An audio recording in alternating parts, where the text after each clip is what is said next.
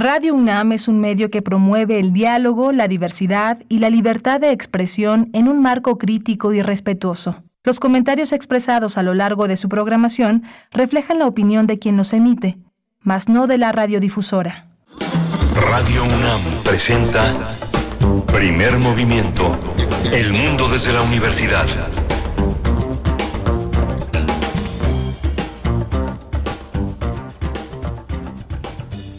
Hola, buenos días. Ya son las 7 de la mañana con 6 minutos en este lunes 5 de febrero, lunes de la Constitución.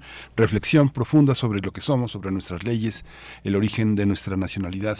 Hoy está en la cabina Mariano Salmerón en la instrucción del maestro Emanuel Silva, quien ha formado mucha gente, no solo, no solo operadores, sino también eh, eh, de, la mano de muchos locutores, de, muchos conductores que han empezado sus trabajos aquí en esta radiodifusora. Bienvenido, Mariano Salmerón, a este, este día. Rodrigo Aguilar al frente de la producción ejecutiva, todo un equipo que hace posible primer movimiento. El miércoles se incorpora mi compañera Berenice Camacho a los micrófonos de esta, de, este, de esta nave que se llama Primer Movimiento y que estamos en el 890 de AM, en el 96.1 de FM. Estamos en Primer Movimiento, Primer Movimiento en Facebook, P Movimiento en Twitter, las redes sociales que están a su servicio. Estamos en Radio UNAM, en Adolfo Prieto 133, en la Colonia del Valle. Hoy es un día de asueto y es un día de celebración, de reflexión sobre la ley.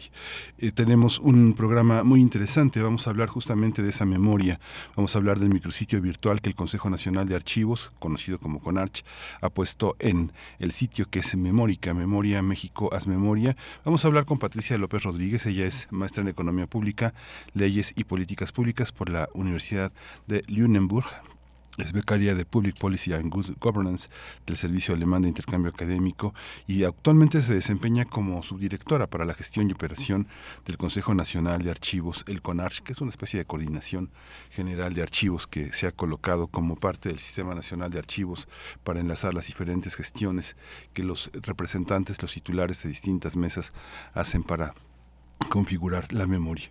Vamos a tener también la decisión de la Suprema Corte de Justicia de anular la reforma a la ley eléctrica que hizo AMLO en 2021. Dos votos empatados eh, y un voto, un voto que, eh, un voto de calidad que anula esta reforma que motivó por parte del ejecutivo una, una, un enorme un enorme enojo porque finalmente esta ley lo que protege es a los a los privados y no fortalece la, la, la, Comisión Federal de Electricidad, que es un patrimonio nacional. Vamos a hablarlo con uno de nuestros grandes expertos, que es el doctor Luca Ferrari, doctor en Ciencias de la Tierra, especializado en la temática energética, investigador titular del Centro de Geociencias de la UNAM, en Campos Juriquilla. Hemos hablado con él de todas estas reformas que se hicieron en 2013, que concluyeron en 2021 y que ahora se ponen nuevamente bajo la bajo la palestra. Vamos a tener también eh, la reelección en Bukele, el primer presidente salvadoreño que es elegido, reelegido en 100 años. Bukele tuvo el 85% de la aprobación que se reflejó en las urnas salvadoreñas. El 4 de febrero se realizaron las elecciones presidenciales en ese país. Vamos a hablar con el doctor Mario Vázquez Olivera, él es doctor en estudios latinoamericanos por la UNAM, es investigador titular B de tiempo completo en el Centro de Investigaciones sobre América Latina y el Caribe, conocido como el Es un especialista en historia de Chiapas y Centroamérica. Hoy tendré el privilegio de ofrecerles la poesía necesaria, una selección musical y literaria. Vamos a tener en, la, en la mesa una, una, una, una, discusión muy interesante con dos protagonistas de un libro, de una edición, una edición prácticamente de autor, que se llama Libros del Alicate, que pone en discusión el tema del se llama el libro Universidad gratuita y popular ecos de la huelga universitaria de 1999 al año 2000 un testimonio un testimonio de un movimiento universitario importante. José Luis Cruz eh, Sánchez ha reunido a una serie de colaboradores. Muchos de ellos no son académicos son periodistas son testigos fueron partícipes de ese momento y a lo largo del libro se despliegan varias varias colaboraciones sobre el tema. José Luis Cruz es ingeniero civil por pasar con nosotros él es ingeniero civil por la UNAM, maestro en Dirección y Administración de Empresas por la Universidad Internacional de La Rioja, que tiene su sede aquí en México fue consejero universitario estudiante por la Facultad de Ingeniería en el periodo de 1997-2000 y actualmente es consultor en materia inmobiliaria. Vamos a hablar también con Carlos Sánchez, él es candidato a doctor en economía por el Instituto de Investigaciones Económicas de la UNAM, docente en la Facultad de Economía en nuestra Casa de Estudios y fue consejero también técnico en la Facultad de Ingeniería durante el periodo 1998-2001. Actualmente forma parte de una red de investigación y aprendizaje que se llama The Ecological Footprint Collaborative, que, conduce, eh, que conducida por las universidades de York y de Islandia y es asesor del C40 en Cities Climate Leadership Group. Pues ese es el menú para este día y vamos a escuchar Mississippi Queen. Mississippi Queen es la música con la que abrimos esta mañana.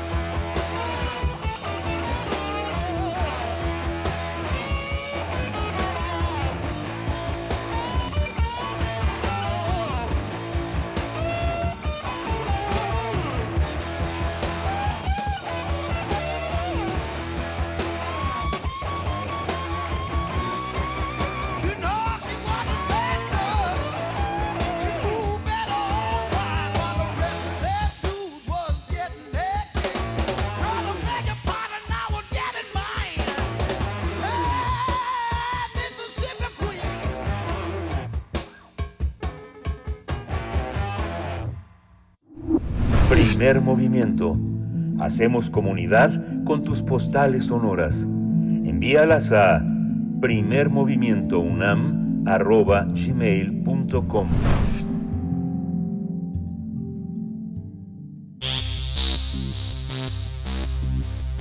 De festivales, ferias y más. Recomendaciones culturales. El Consejo Nacional de Archivos, conocido como CONARCH, es un órgano colegiado de participación y coordinación plural mediante el cual el Sistema Nacional de Archivos, el Sistema Nacional de Archivos SNA, toma decisiones, acuerdos normativos, aprueba la política en torno a la gestión documental y administración de archivos, tanto gubernamentales como de particulares. Memórica de Memórica México, Haz Memoria, como parte del Archivo General de la Nación, ha creado un micrositio en el que inicialmente podemos encontrar los archivos históricos de la Ciudad de México, el Municipal de Mexicali de Baja California Sur, así como los archivos agrario, el histórico de la UNAM, de la Cámara de Diputados, el Archivo General de la Nación, el Archivo Fotográfico del INERM, los archivos Genaro Estrada, el Archivo Francisco y Madero de la Secretaría de Hacienda y Crédito Público, el Museo de Archivo de la Fotografía y el Centro de Estudios de la Historia México Carso.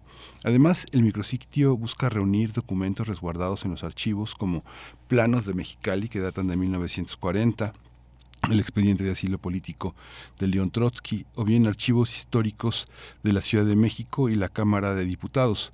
El público interesado podría puede visitar ese espacio virtual a partir del primero de febrero en www.memoricamexico.gov.mx y vamos a hablar con, vamos a conversar sobre este Consejo Nacional de Archivos y el micrositio de Memórica. México Haz Memoria y este día va a estar con nosotros Patricia López Rodríguez.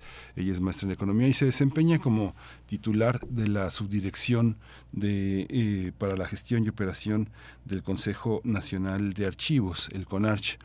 Eh, como ustedes este como ustedes saben el, el, Archivo General de la Nación es el órgano es el órgano rector de la archivística nacional y en torno a él se han desarrollado múltiples, eh, múltiples, múltiples archivos, sobre todo gubernamentales, que almacenan la memoria histórica de México.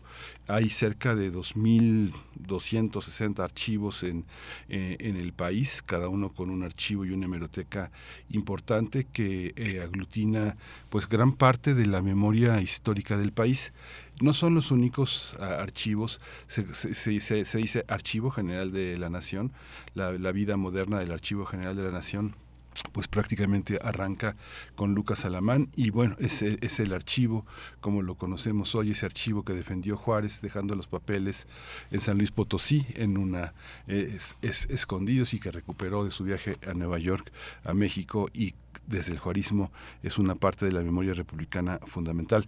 Ya está en la línea y está en la línea Patricia López Rodríguez. Eh, bienvenida, buenos días, Patricia. ¿Qué tal? Muy buenos días a ti y a toda tu audiencia. Aquí dando, dando, dando semblanzas históricas de nuestro Archivo General de la Nación. Ahora, ahora conjuntado en, en, varios archivos, este, varios archivos que van a, que tienen la posibilidad de estar en línea. Muchos de ellos estaban en línea, pero no conjuntados, no, no, no enlazados, ¿no? Es correcto, es justamente una de las de lo que le reconocemos a Memorical, que ha logrado justamente eh, compilar muchos materiales en un solo sitio y desde el cual pues toda la audiencia puede acceder a estos materiales interesantísimos. Sí, es muy interesante porque además, además, bueno, hay este, prácticamente todos ellos, todos ellos eh, son parte fundamental para la elaboración de trabajos históricos en nuestro país. Me llama la atención el Centro de Estudios de la Historia de México, Carso, porque es un archivo privado que es un archivo que ha sido fundamental en, el, en, el, en, el, en los estudios de la historia de México y prácticamente en la mesa de discusión de archivos prácticamente solo hay un representante de los archivos privados y este es uno de los grandes, ¿no? Al frente muchos años Manuel Ramos ha hecho una labor verdaderamente extraordinaria. Este, pero cuéntanos, cuéntanos tú, Patricia, tú que eres la experta. Bueno, pues yo les platico un poquito del Consejo Nacional de Archivos y de lo que realizamos en esta en esta área. El Consejo Nacional de Archivos pues es el órgano técnico normativo y es el máximo rector de coordinación y deliberación, como tú lo dijiste, del Sistema Nacional de Archivos.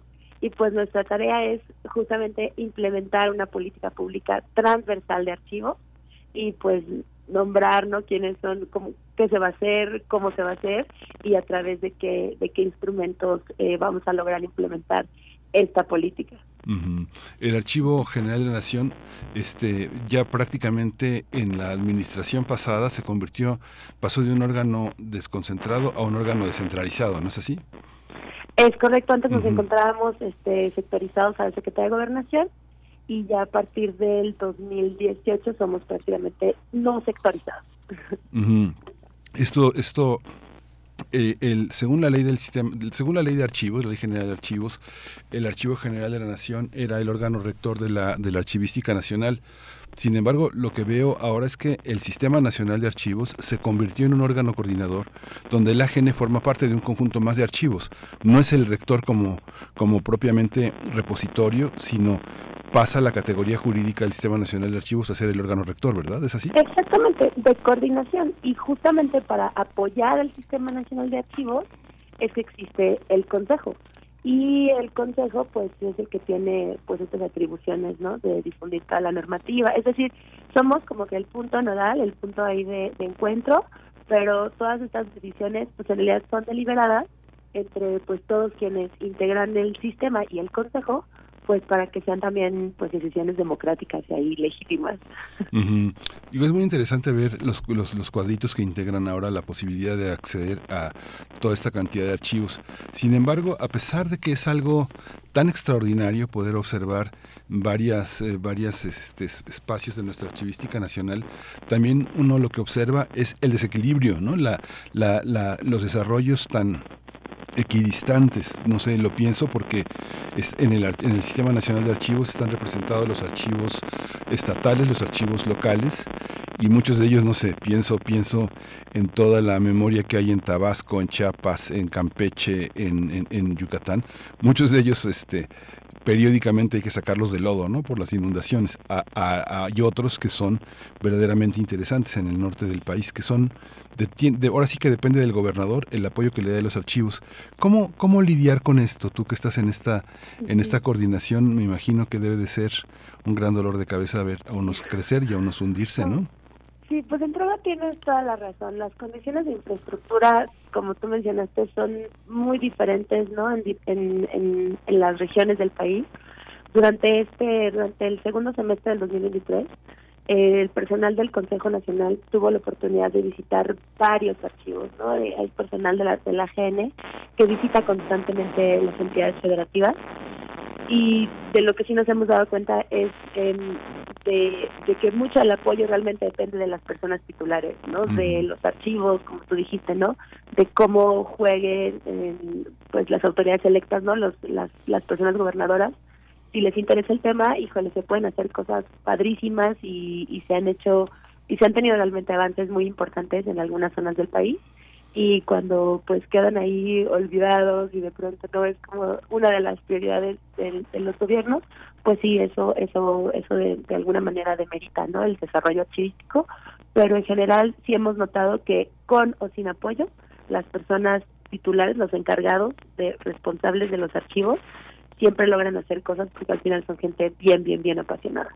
Sí, es algo, es algo muy impresionante. Siguen haciendo, sí, bueno, esa, es, esta, esta parte de esta conjunción de archivos reúne archivos verdaderamente muy desarrollados. No sé, pienso, pienso como por ejemplo el Archivo General Agrario. ¿Tú estás en el AGN? ¿Estás allá en Lecumberri?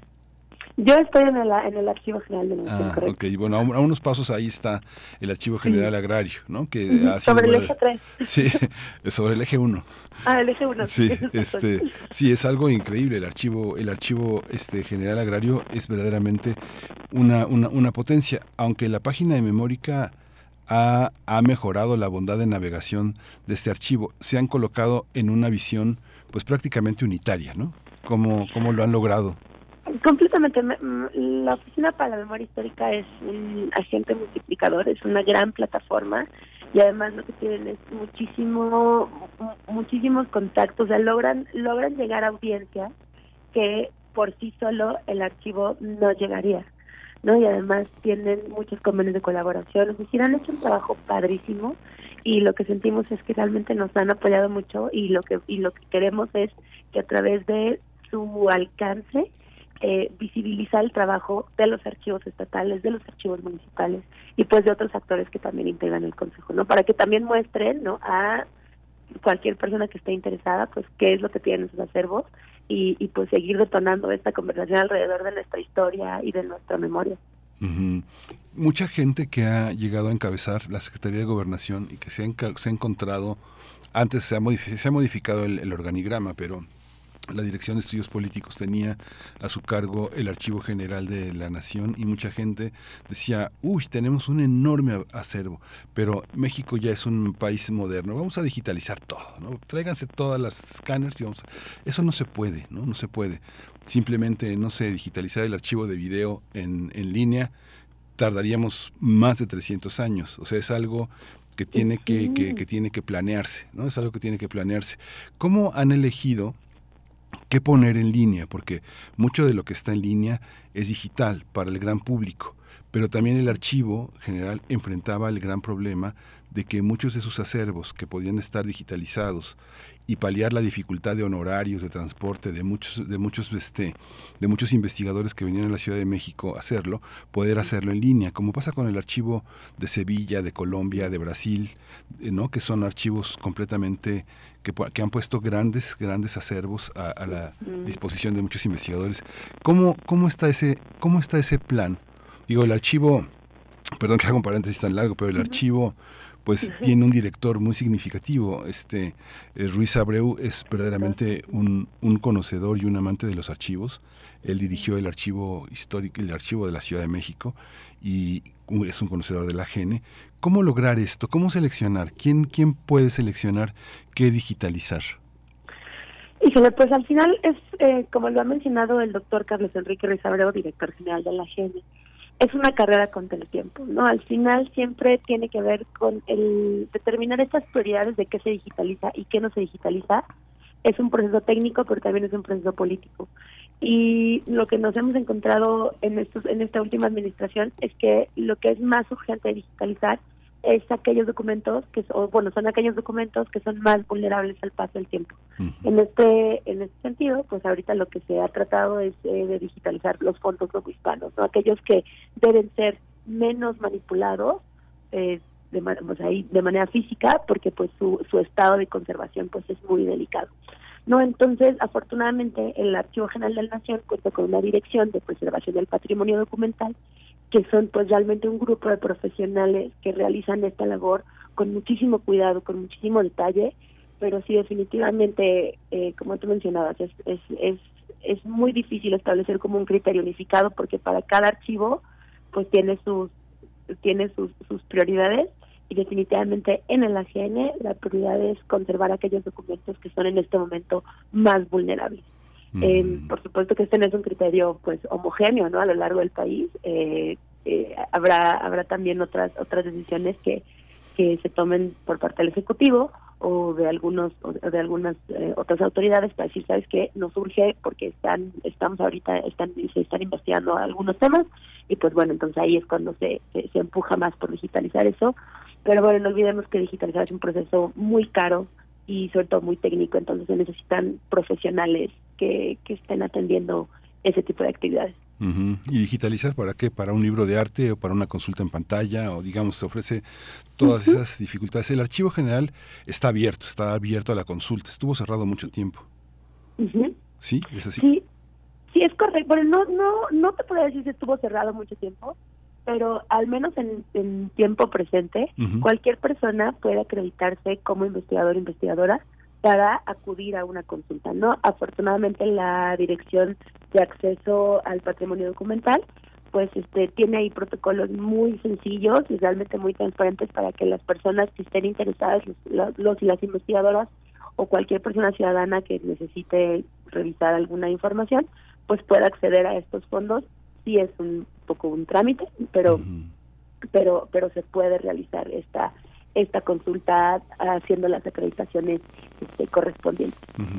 Hace algunos hace algunos días se veía una, una, una queja como de un grupo de historiadores, eh, creo que de Saltillo, que decían que el INE les cobraba muchísimo dinero para autorizar la reproducción de, la reproducción de imágenes o la reproducción de, de, documentos. En el AGN, lo único que se en el AGN, en el Sistema de Nacional de Archivos, lo único que se pide es la, la, este, la marca de agua y el crédito, ¿no? ¿Es así? ¿Es, gratuita la, la posibilidad de, de, poner al alcance archivos?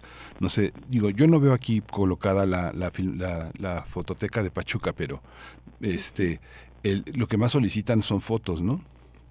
Es correcto, es acceso a justamente estos fondos fotográficos y hasta ahora sí que hasta donde yo sé, el, acceso siempre, siempre se solicita, pues como en cualquier publicación académica, ¿no? Que se citen de manera adecuada cuál es el origen, ¿no? De este, cuáles son las fuentes, ¿no? De estos trabajos.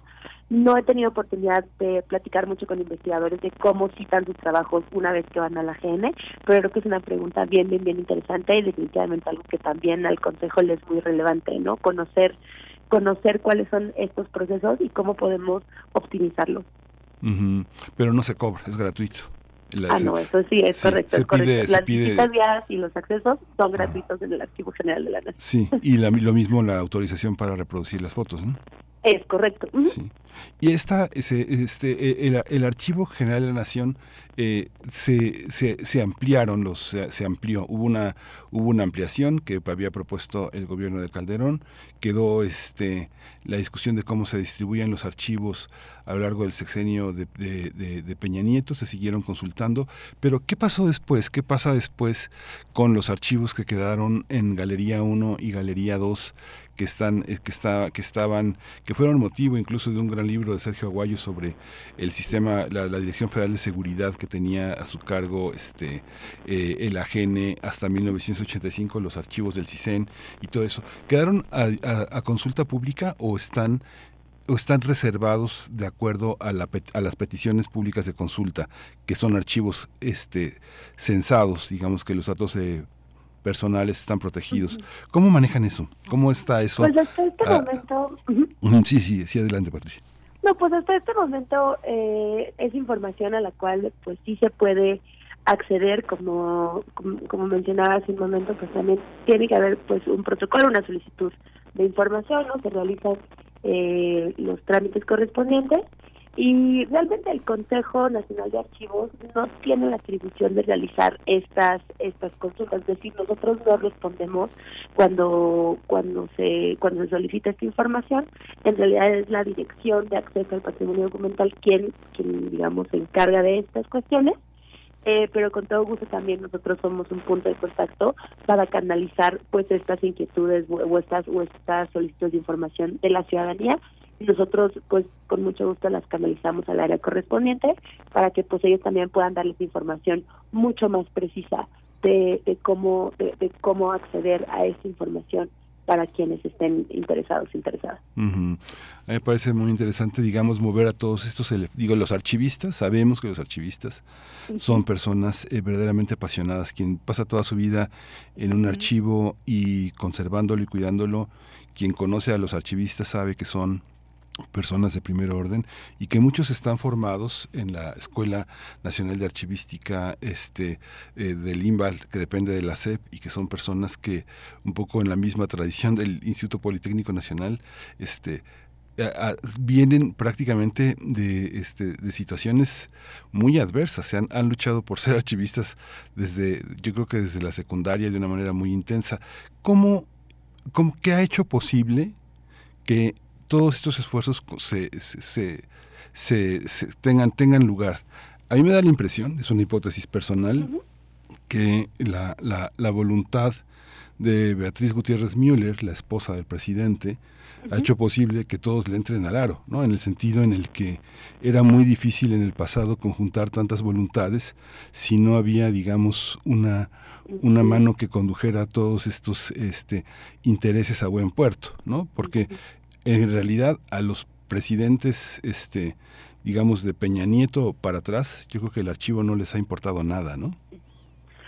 Sí, coincido contigo en, en, varios puntos, comenzando con esta percepción de que las personas que se dedican a la archivística, investigadores, investigadoras, este, ahora sí que archivistas eh, duros, este sí, son personas bien, bien, bien apasionadas y sobre todo con una tremenda disposición a enseñar y a compartir lo que saben, ¿no? Lo que nos hemos encontrado en este en este último semestre que, que hemos estado recorriendo las entidades federativas ah, es que además son muy poco, no realmente hay hay poca oferta académica para los archivistas en el país y hay mucha demanda, es decir, el número de archivistas que se necesitan para regularizar, para apoyar a los archivos municipales, estatales, eh, es mucho, se, se requiere un ejército de personas profesionales y apasionadas, ¿no? Que, que estén que estén dispuestas, ¿no? A, a, corregir, pues como tú lo mencionabas, muchos vicios del pasado, pero una, pero definitivamente un compromiso que sí ha sido muy, muy visible en esta administración es cómo poder em, empezar a corregir estas eh, estas deudas históricas que tenemos con los archivos, ¿no? Y uno de esos caminos pues es justamente eh, el que está tomando el Consejo Nacional de Archivos a través de, las actividades que tiene como atribución, que en este caso pues es también la emisión de la Política Nacional de Gestión Documental y Archivos. Y pues estamos comenzando por ahí y esperemos por supuesto que eso tenga la legitimidad y, y, el, y la aprobación, el sello de aprobación de los y las archivistas de México.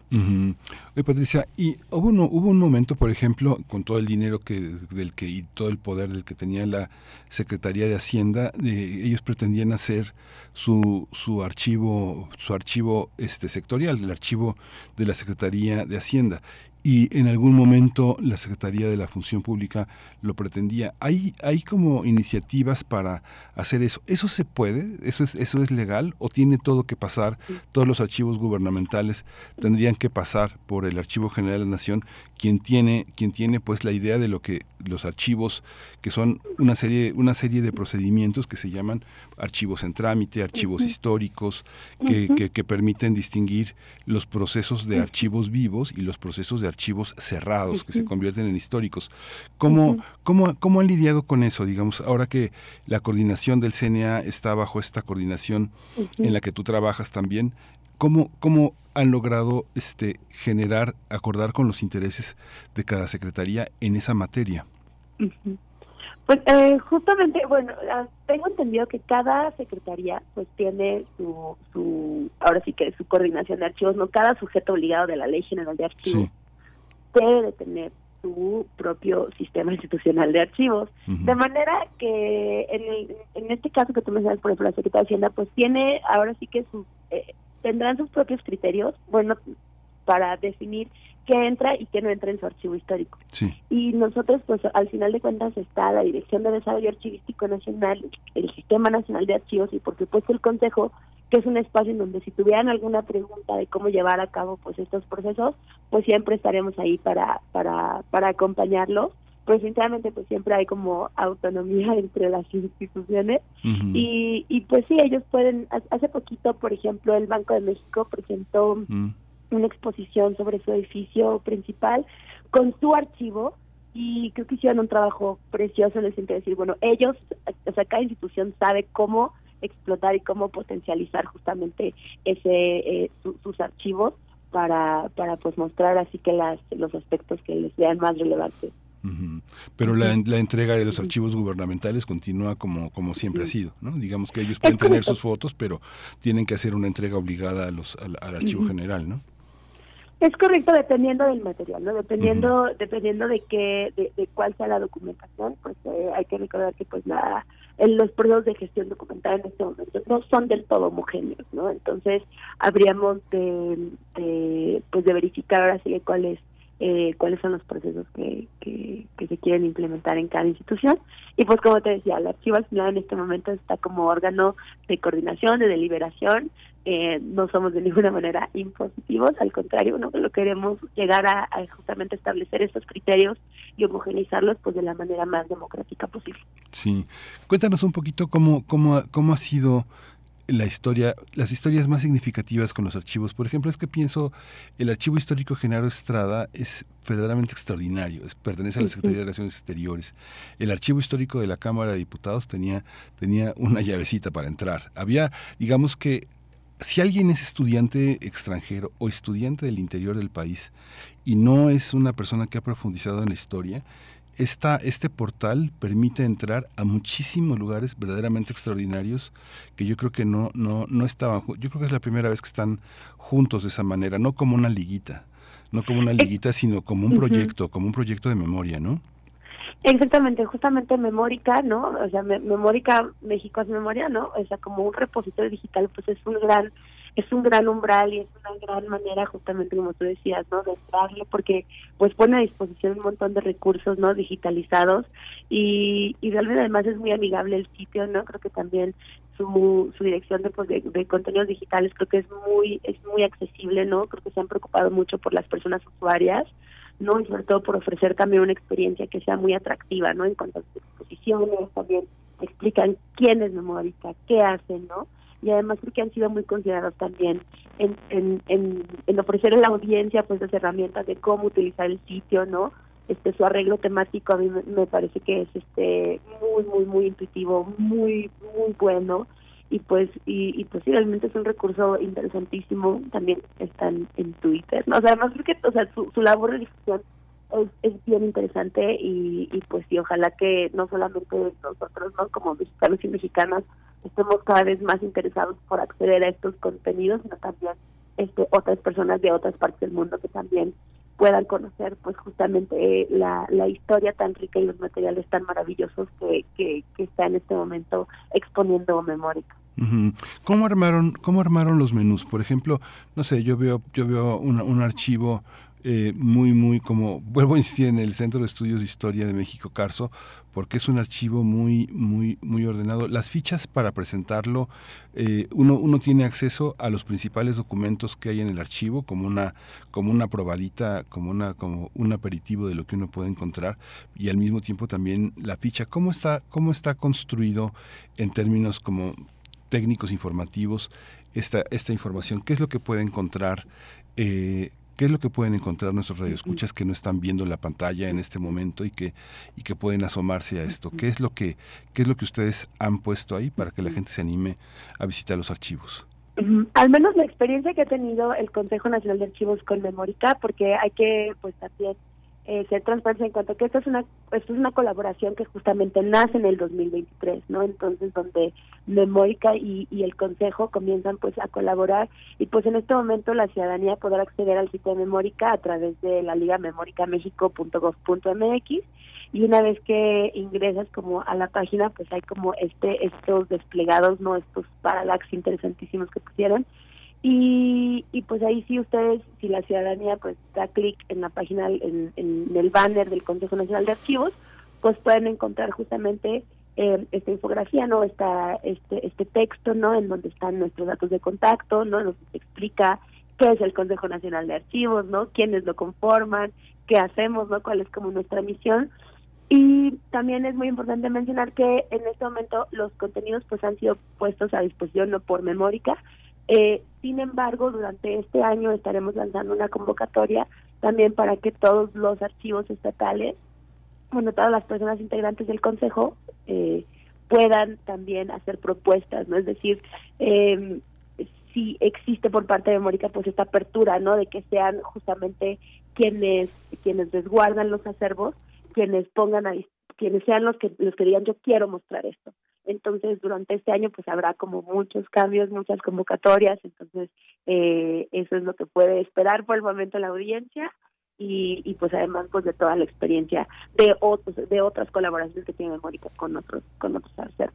Sí, hay una, hay una, hay una parte también que así como la tierra es, es, de quien la trabaja, los archivos son de quienes la trabajan. Por ejemplo, no sé, un, estado, o sea, por ejemplo, veía el de Baja California, ¿no? Mexicali. Mexicali, desde hace muchos años, yo creo que por lo menos dos décadas, Gabriel Trujillo Muñoz y Levaro Sarabia hicieron una historia de Mexicali verdaderamente interesante, sacaron fotos, sacaron grabados, sacaron cartas, documentos, este, eso, eso hace, eso hace muchísimo un, un archivo, ¿no? Pienso, por ejemplo, la gente de Michoacán, ¿no? Desde, desde, no sé, desde el doctor Carlos Arrejón hasta el Eclesio, han hecho cosas verdaderamente extraordinarias en Michoacán, pero hay, hay otros, hay otros que no se paran ni las moscas, todavía tienen su computadora 486 y no hay nadie que visite los archivos, ¿no? es algo, es algo porque también, porque a veces son, son expresión de, de estados del país este medio autoritarios, donde sirve de poco la memoria, donde la memoria la dicta el gobernador en turno.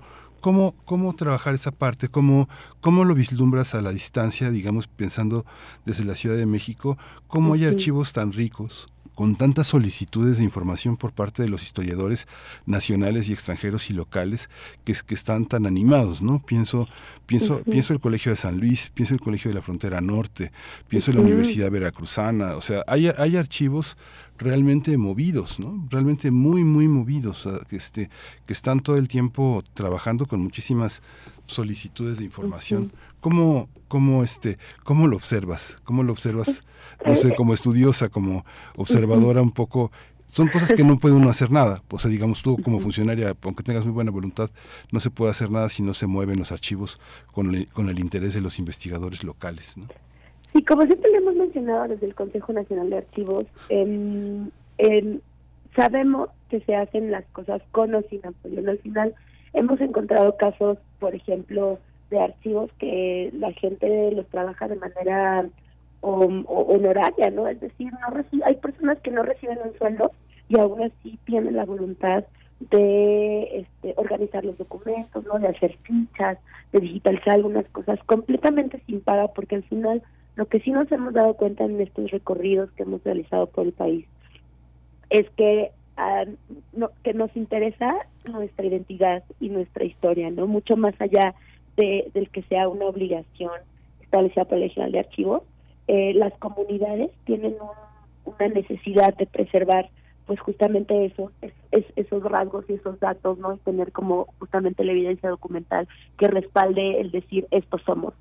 De manera que eh, siempre que me desvío un poco, pero no, no, no, pero lo que sí hemos visto es que es que la gente, la, la, ciudadanía está bien, está, muy interesada, está muy comprometida con su historia y lo que queremos o lo que hacemos desde el Consejo Nacional de Archivos es entrada reconocerles esa disposición, reconocerles ese compromiso y, y decir, bueno, nosotros una vez que emitamos esta política nacional de gestión documental y archivos, eh, claro, tiene esta, esta necesidad de darle cumplimiento a un mandato de la ley, es decir, que tenemos que garantizar ¿no? una eficiente y adecuada gestión documental y administración de archivos en las instituciones públicas, pero también es apoyarlos a justamente eh, afrontar estas estas amenazas de la pérdida de, su memoria, ¿no? Es decir, cómo les damos herramientas a los archivos, ¿no? De todos los órdenes de gobierno para para preservar, para para difundir, ¿no? Para para ser más más eficientes justamente en estos procesos de, de, definir qué entra y qué no entra en el archivo histórico,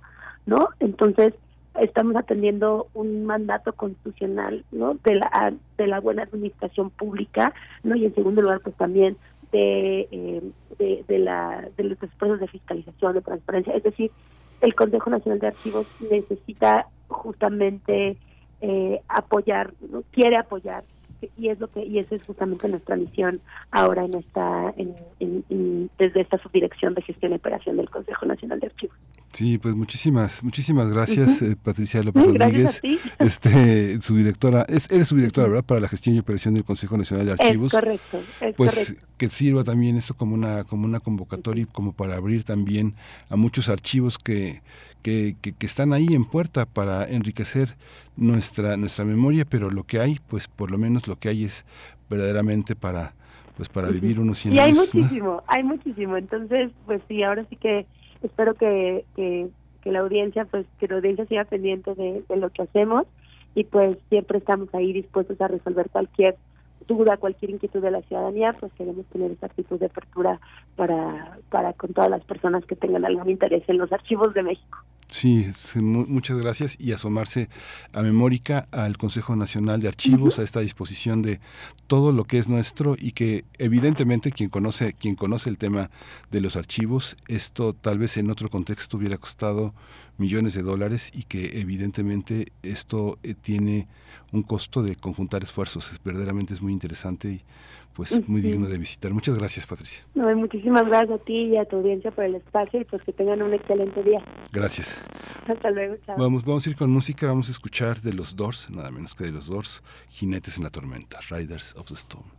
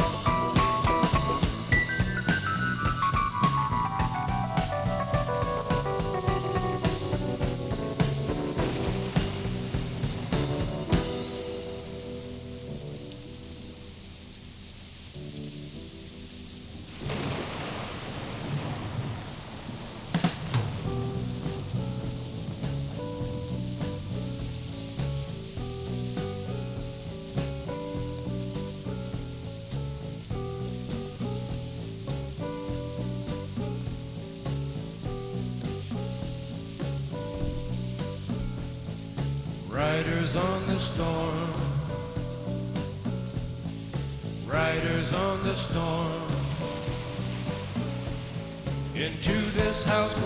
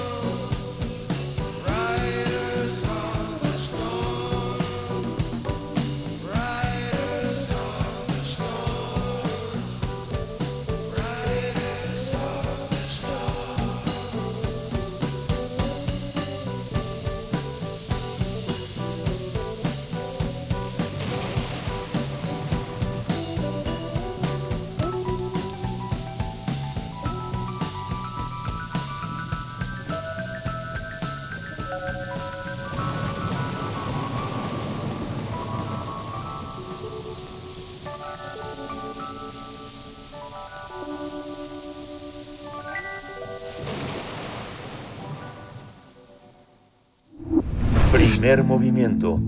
Hacemos comunidad con tus postales sonoras. Envíalas a primermovimientounam.gmail.com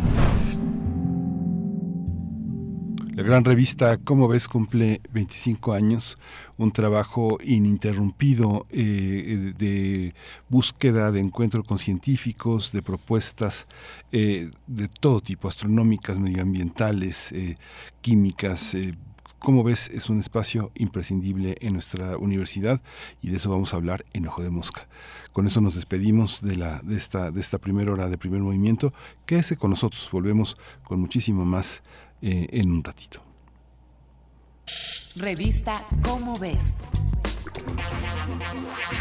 Ojo de mosca.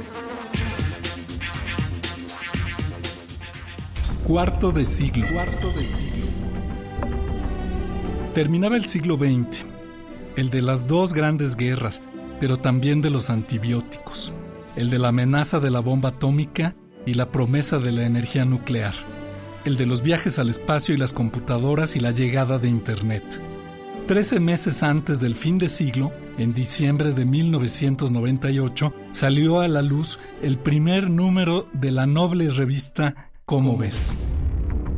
Se hacía realidad un proyecto con el que la UNAM y los divulgadores mexicanos habían soñado durante años.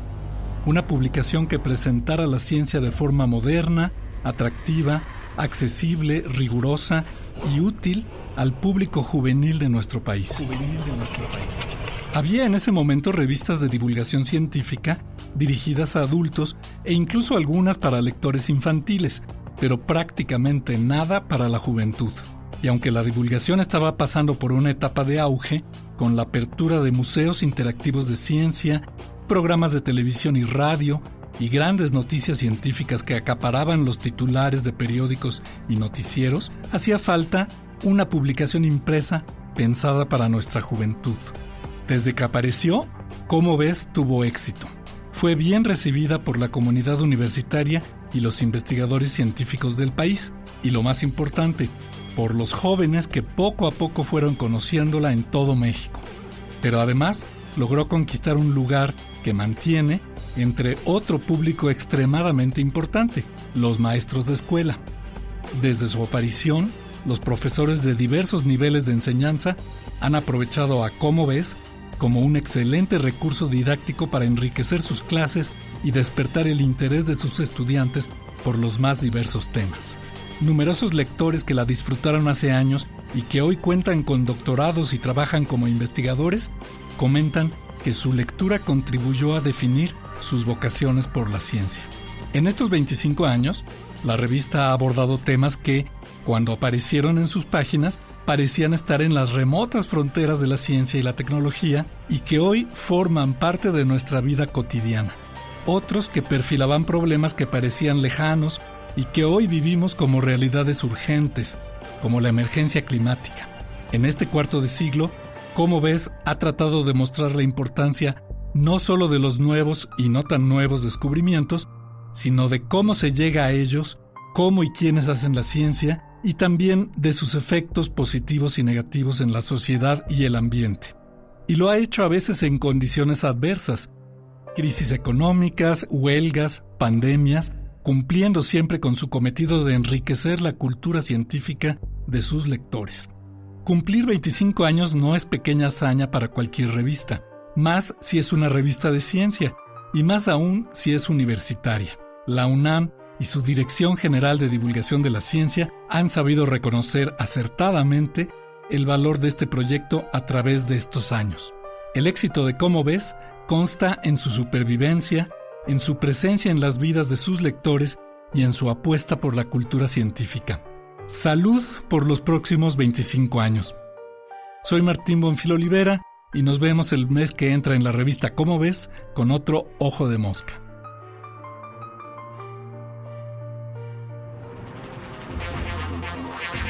Ojo de Mosca. Una producción de la Dirección General de Divulgación de la Ciencia.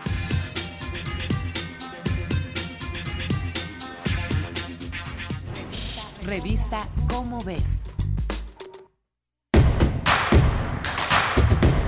Síguenos en redes sociales. Encuéntranos en Facebook como Primer Movimiento y en Twitter como arroba PMovimiento. Hagamos comunidad.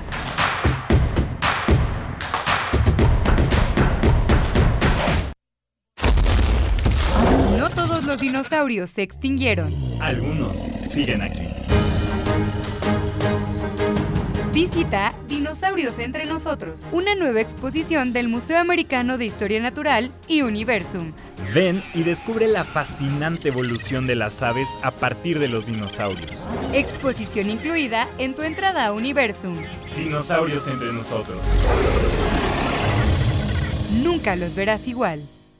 Con cada latido, las mentiras tiemblan. Con cada latido se acerca más la verdad. Con cada latido, los rencorosos tiemblan. Con cada latido, la incompetencia se va. Porque otro México es posible. Con seguridad, sin divisiones, con igualdad. Con cada latido nos acercamos más a la victoria, porque somos millones los que queremos para México un gobierno de verdad. PRD. ¡Arráncate México!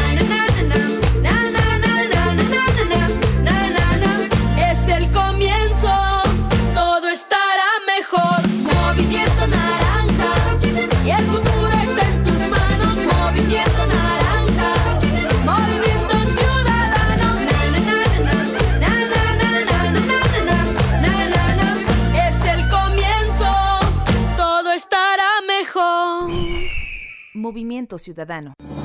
22.500 kilómetros cuadrados. 125 municipios. 12.7 millones de votantes. Más de 15 procesos electorales. Cerca de 30.000 asuntos resueltos. Un tribunal electoral. Tribunal Electoral del Estado de México. Justicia electoral al servicio de la ciudadanía. Vamos a tomar las ondas con la misma energía con que tomamos las calles. Vamos a desmontar los armarios. Vamos a deconstruir el patriarcado. Y sí, lo vamos a tumbar. Violeta y oro. Todas las. Todos los domingos a las 11 de la mañana por el 96.1 de FM y radio.unam.mx. Radio UNAM. Experiencia sonora. ¿Sabías que en las elecciones de 2024 los partidos políticos y coaliciones deberán postular al menos a 39 personas indígenas para el Congreso de la Unión? Si eres una persona de un pueblo y comunidad indígena, podrás participar en la contienda a través de un partido político o coalición por 34 diputaciones federales y 5 senadurías. El registro de candidaturas será del 15 al 22 de febrero de 2024. Busca más información en INE.mx. INE. Hay veces que vale la pena recordar el pasado, mirar tu hogar y pensar en el partido que te apoyó para tener tu casa propia. observar a tus hijos graduarse, gracias a que tuvieron una educación gratuita, y reflexionar que México vivió mejores épocas, aun cuando algunos decían que estábamos mal. Hoy, vale la pena mirar al pasado para recordar que el PRI sí te apoya. PRI con los votos de los diputados y senadores del Partido Verde, se logró la mayoría para aprobar la reforma constitucional que garantiza que los programas sociales del presidente López Obrador sean un derecho permanente. Y año tras año los diputados del Verde votan para otorgar recursos para la pensión universal de adultos mayores, el apoyo al programa Jóvenes Construyendo el Futuro, las becas bienestar para todas las familias con hijos en educación básica y la beca universal para estudiantes de preparatoria. La 4T también es verde. Partido Verde. Música que sensibiliza la vida. Asómate a su mundo. Panorama del Jazz con Roberto Aimes. Lunes a viernes a las 19 horas por el 96.1 de FM. Radio UNAM. Experiencia sonora. Encuentra la música de primer movimiento día a día en el Spotify de Radio UNAM y agréganos a tus favoritos.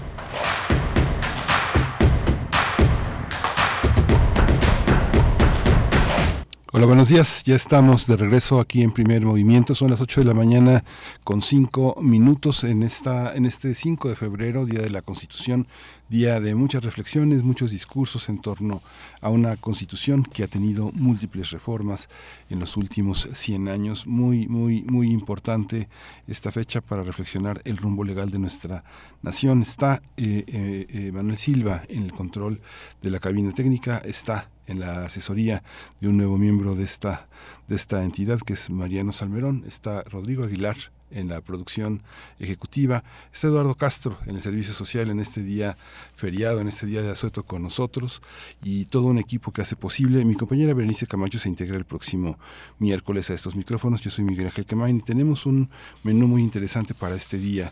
Para este día que este, tenemos la presencia de la decisión de la Suprema Corte de anular la reforma a la ley eléctrica que hizo AMLO en 2021. Vamos a conversar con un especialista, con un hombre que ha seguido todas estas cuestiones puntualmente desde hace muchos años, que es el doctor Luca Ferrari. Él es doctor en Ciencias de la Tierra, un hombre especializado en la temática energética, investigador, titular C en el Centro de Geociencias de la UNAM en Juriquilla. Y vamos a tener también la presencia de Centroamérica, Centroamérica en la reelección de Bukele, el presidente salvadoreño que en 100 años no había sido un, un presidente reelegido, uno de los hombres más jóvenes al frente de esa gran nación centroamericana. El domingo pasado se realizaron elecciones presidenciales y vamos a tratar el tema con el doctor Mario Vázquez Olivera, doctor en estudios latinoamericanos por la UNAM, investigador titular B de tiempo completo en el Centro de Investigaciones sobre América Latina y el Caribe, el CIALC, especialista en historia de Chiapas y Centroamérica. Así que bueno, ese es el, ese es el menú que tenemos para, para, para hoy. Y bueno, vamos a ir con nuestra nota, con nuestra nota nacional. Primer movimiento. Hacemos comunidad con tus postales sonoras. Envíalas a primermovimientounam.gmail.com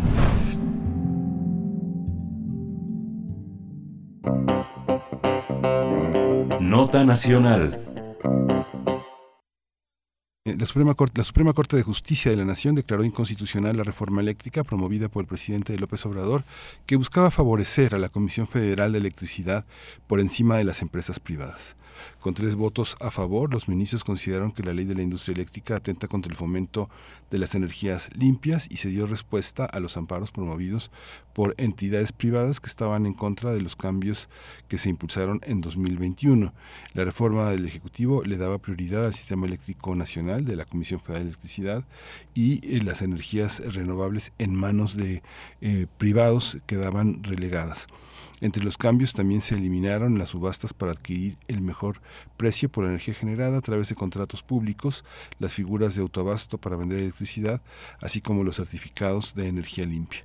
López Obrador dijo que el paquete de reformas que enviará al Congreso este 5 de febrero, hoy, va a incluir una reforma constitucional con el objetivo de fortalecer al sector eléctrico y a la Comisión Federal de Electricidad. También advirtió que va a impugnar esa resolución de la Suprema Corte a favor de, este, de entidades privadas. Incluso está analizando la posibilidad de considerar al sector eléctrico como una industria estratégica de interés público para México. Pues vamos a hacer un análisis sobre la decisión de la Suprema Corte de anular esta reforma y nos acompaña hoy el doctor Luca Ferrari, doctor en Ciencias de la Tierra, especializado en la temática energética, investigador titular C del Centro de Geociencias de la UNAM en Juriquilla. Doctor, buenos días. Eh, buenos días, Miguel Ángel. Eh, un gusto estar nuevamente en Radio UNAM. Muchas gracias. No, no nos escuchábamos desde el año pasado y, y bueno, es, y su presencia ha sido muy importante porque quien consulte el podcast podrá documentar muchas de las contribuciones que usted ha hecho a este tema y que ahora, bueno, vamos, vamos a recordar algunas, doctor Luca Ferrari. ¿Cómo, cómo observó este, este proceso? este proceso que, bueno, es un proceso político en la Suprema Corte, pero en realidad la materia que nos tocaría a nosotros discutir es las consecuencias, ¿no? Sí, claro. Bueno, eso es algo que es el desenlace de todo un proceso judicial que se vino dando porque después de la modificación de la ley eh, se ampararon uh, algunas empresas eh, alegando que eh, la ley perjudicaba la libre competencia y esos argumentos, digamos, que eh, podrían eh, configurarse como anticonstitucionales. Eh, en efecto, la Suprema Corte, con una votación pareja, porque no era toda la Corte, eran solamente cinco ministros, de los cuales uno se expuso, entonces eran cuatro, votaron dos a favor, dos en contra, pero el presidente usó su voto de caridad para afirmar que efectivamente se habían cumplido algunos preceptos de la Constitución, particularmente esto de la libre competencia, concurrencia y del derecho a un desarrollo sostenible. Entonces, bueno, eh, la consecuencia cuál es que eh, prácticamente los siete artículos que se habían cambiado de la ley eléctrica, porque la ley eléctrica existía desde antes, eh, esos diez artículos, los cambios son inconstitucionales. Eso implica que no solo estas seis, empresas, sino todas las demás, pueden ampararse contra, por ejemplo, cuando no se le da el permiso de, eh, eh, como había hecho, digamos, cuando se nace, no se le había dado el permiso de entrar a distribuir, a, producir electricidad en el sistema eléctrico nacional. Entonces, bueno, la parte legal es medio compleja, eh, pero la de un punto de vista técnico, básicamente eh, ahora todos dicen que bueno habrá más eh, posibilidad de que entren las empresas privadas que producen energía renovable. Cosa que, bueno, habría que discutir si va, si va a ser así. Una, una cuestión aquí importante es que más allá de sea justo o no justo, todo el debate que, se, que hubo ya hace dos años, eh, finalmente yo creo que Comisión Federal no se no, no es lo mismo que las empresas privadas, porque esa era un poco la idea de la reforma de 2013 que se hizo con eh, el gobierno del presidente Peña Nieto. O sea, era poner a competir Comisión Federal con otras empresas privadas en Se cortó, se cortó, se cortó la ah, ya, ya, ya, ya, recuperamos la comunicación, doctor. Perdón, se, hubo una pequeña laguna. Este, ah. eh, se quedó, se quedó en esa pequeña laguna cuando estaba comentando usted que eh, en el sexenio de Peña Nieto se puso a competir a la Comisión Federal de Electricidad con otras empresas privadas. Ahí se quedó. Ah, disculpe. Eh, bueno, eh, no, yo lo que decía era que la idea de la reforma que hizo el gobierno del presidente Peña Nieto era esta, de poner a competir Comisión Federal con las demás empresas privadas, con esa idea de que eh, la libre competencia produce beneficio para todos. Y esto a lo mejor puede ser cierto en algunas eh, áreas de la economía, pero el sector de la energía es un sector estratégico. Y además, Comisión Federal no estaba en paridad de condiciones porque Comisión Federal le toca no solo generar energía, sino también distribuirla y venderla a todo el país. Y el problema que había eh, surgido con el ingreso de las eh, energías renovables, de, principalmente eólico y solar, que son eh, de generación variable, son intermitentes, no son, no son controlables, es que luego, cuando no hay sol, cuando no hay viento, a quien le toca compensar la generación eléctrica es a la Comisión Federal. Entonces carga unos costos que no cargan los privados. Eh, ahora, no sé, eh, yo me puse, en esa entrevista, a analizar los datos de generación eléctrica de los últimos cinco años, desde 2018 a 2023, seis, y para ver si efectivamente esta medida que se, eh, digamos, lo que se cambió de la ley en el 2021, efectivamente afectó la generación. ¿Por qué? Porque una de las medidas era lo de la, del orden de despacho, que es, es con qué orden se proporciona electricidad al sistema para compensar la demanda eléctrica. Eh, para favorecer de alguna forma CFE, la ley, que ahora ha sido declarada inconstitucional, decía que se tenía que despachar primero todas las centrales de Comisión Federal, que son principalmente basadas en combustibles fósiles, hidroeléctrica, eh, geotermia y luego también eh, este nuclear. El geotermia nuclear funciona siempre porque no, no, no se pueden, digamos, bajar o subir mucho. Eh, en realidad, después del 21, no es que se haya reducido la capacidad, la, la renovable eh, solar y eólico. Eh, ha, se ha mantenido más o menos eh, constante, de hecho ha, ha crecido del 2018, 2018 2021 y luego se ha más o menos mantenido. Entonces, realmente que esto haya afectado mucho en la práctica. O sea, una cosa es la ley, pero luego del punto de vista técnico, eh, el sistema para evitar apagones se tiene que usar la energía que es más apropiada y más disponible, incluso a veces en el corto plazo, cuando sube la demanda, para despacharla. el debate además es un debate de principio, eh, esto de triunfar la, la libre competencia pero en la práctica no se ha, digamos, esto del, del, del, orden de despacho que favorece CFE no se ha transformado realmente en un beneficio. Además, el año pasado disminuyó muchísimo la generación hidroeléctrica, que es la que López Obrador decía que tenía que despacharse primero, cosa que desde un punto de vista técnico no es adecuado porque la hidroeléctrica es la mejor forma de energía, además de ser renovable, pero es la mejor, mejor forma de energía para poder, eh, digamos, suplir en tiempos breves con la generación de electricidad. Entonces, el año pasado bajó por cuestiones climáticas, porque estamos en una sequía. Entonces, realmente no sé que, hasta qué punto eh, haya habido un impacto sobre el, el mercado eléctrico después de esta ley.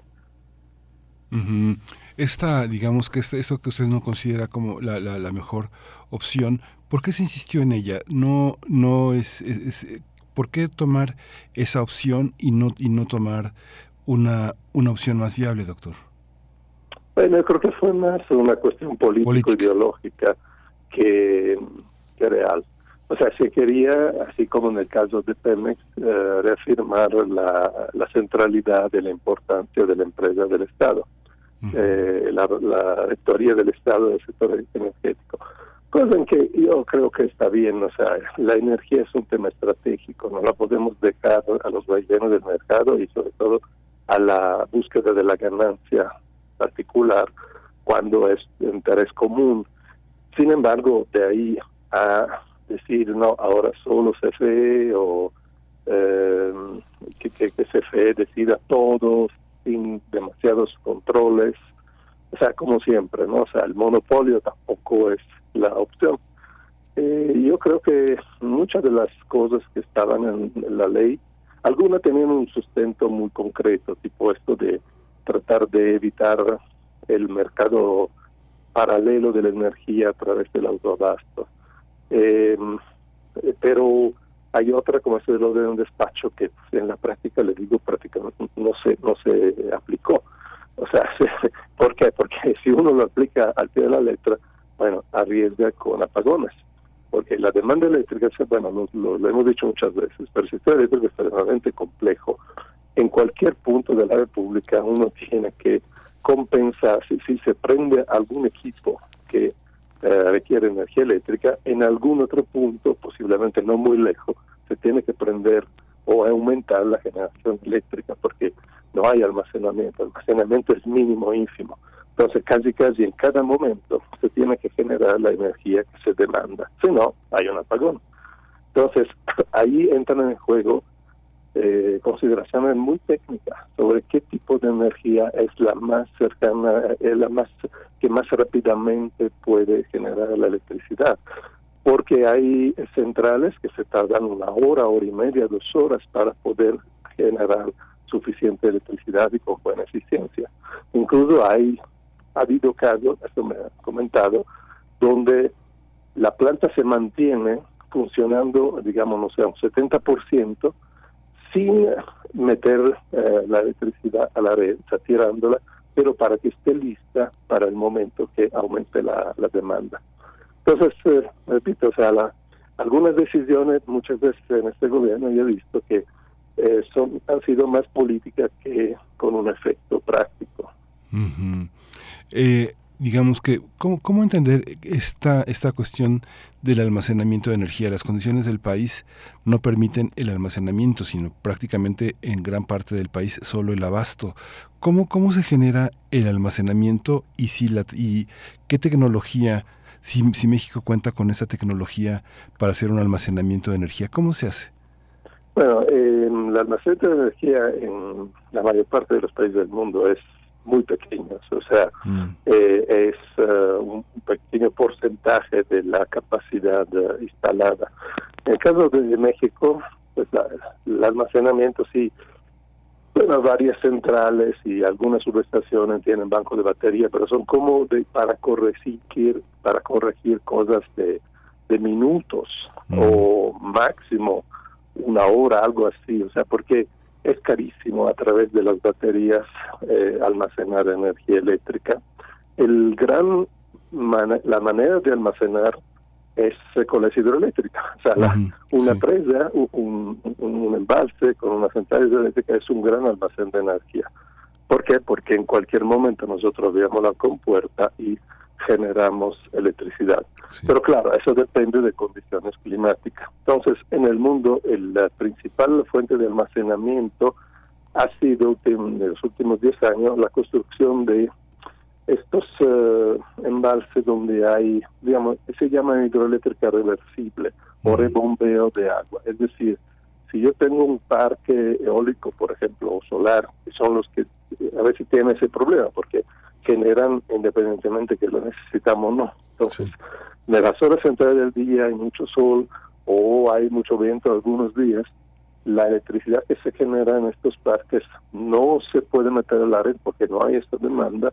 Entonces, si tenemos esta eh, presa cercana, nosotros podemos utilizar la energía que no se usa para bombear el agua de un reservorio más abajo a uno más arriba. Se tienen que construir y tiene que haber las condiciones topográficas para ello. Pero lo que se hace entonces es utilizar una parte de energía que no se utilizaría para bombeo, entonces transformamos la energía eléctrica en energía potencial. La subimos a, no sé, 150, 200 metros más arriba en otro reservorio y cuando ya no hay viento sol podemos volver a utilizar eh, el, la energía hidroeléctrica, o sea, bajamos del reservorio superior a uno inferior y generamos energía hidroeléctrica. Ese es el sistema más económico y más eficiente, pero como digo, uno tenemos que tener las condiciones eh, eh, geográficas adecuadas. Eh, por ejemplo, si estamos en una planicie, si estamos en países que son muy planos, pues eso no se da, ¿no? este Y de todas formas el almacenamiento tiene grandes costos decía particularmente lo de, con baterías, se habla mucho de las baterías, pero pues, las baterías sabemos cuánto cuestan, o sea, eh, si los coches eléctricos cuestan lo que cuestan es porque tienen batería. Y imagínense entonces baterías suficientes para compensar eh, horas o días de, eh, de demanda eléctrica. Quien ha hecho cuentas ha visto que incluso si quisiéramos electrificar todo el transporte no hay suficientes minerales críticos en el mundo, en la corteza de la Tierra, para construir todas estas baterías. Sí, es muy, muy impresionante. La, la, la opción política que tiene eh, el, el, presidente frente a esa resistencia que ha puesto la Suprema Corte como representantes de los intereses empresariales que han tenido oportunidad de invertir en México con esas ventajas que han tenido, eh, son, son empresas que aprovechan esa oportunidad, pero si, si, si, estuvieran fuera del marco de corrupción en el que se han desarrollado y de esas ventajas enormes de ganar 100%, habría manera de que esa participación estuviera sujeta a procesos de transparencia, de equidad y de, y de honestidad republicana? Sí, por supuesto, digo, uno puede poner la regla que quiera. En este año anterior se hicieron contratos muy, muy, muy favorables a las empresas. O sea, lo que es, eh, se debería hacer es, uh, porque definitivamente no es que CFE tiene la capacidad de eh, producir toda la energía e incluso construir todas las uh, centrales que se necesitan. Eh, en este en este sexenio, debo decirlo, eh, CFE ha hecho una inversión importante en la construcción, pero de centrales de gas. Ese es el otro problema.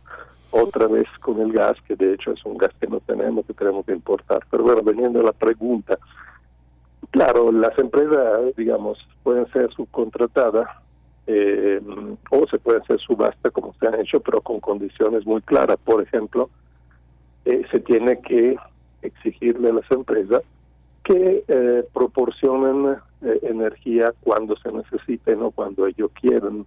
Eh, o sea, en el caso de generación intermitente o variable, solar eólica, bueno, se le puede exigir que tengan un respaldo a ellos propios de baterías de la manera tal que cuando se necesite aunque no haya solo viento o hay menos de lo que se necesite, bueno, entra en función estas baterías. O sea, esto evidentemente va a aumentar el costo de estas fuentes.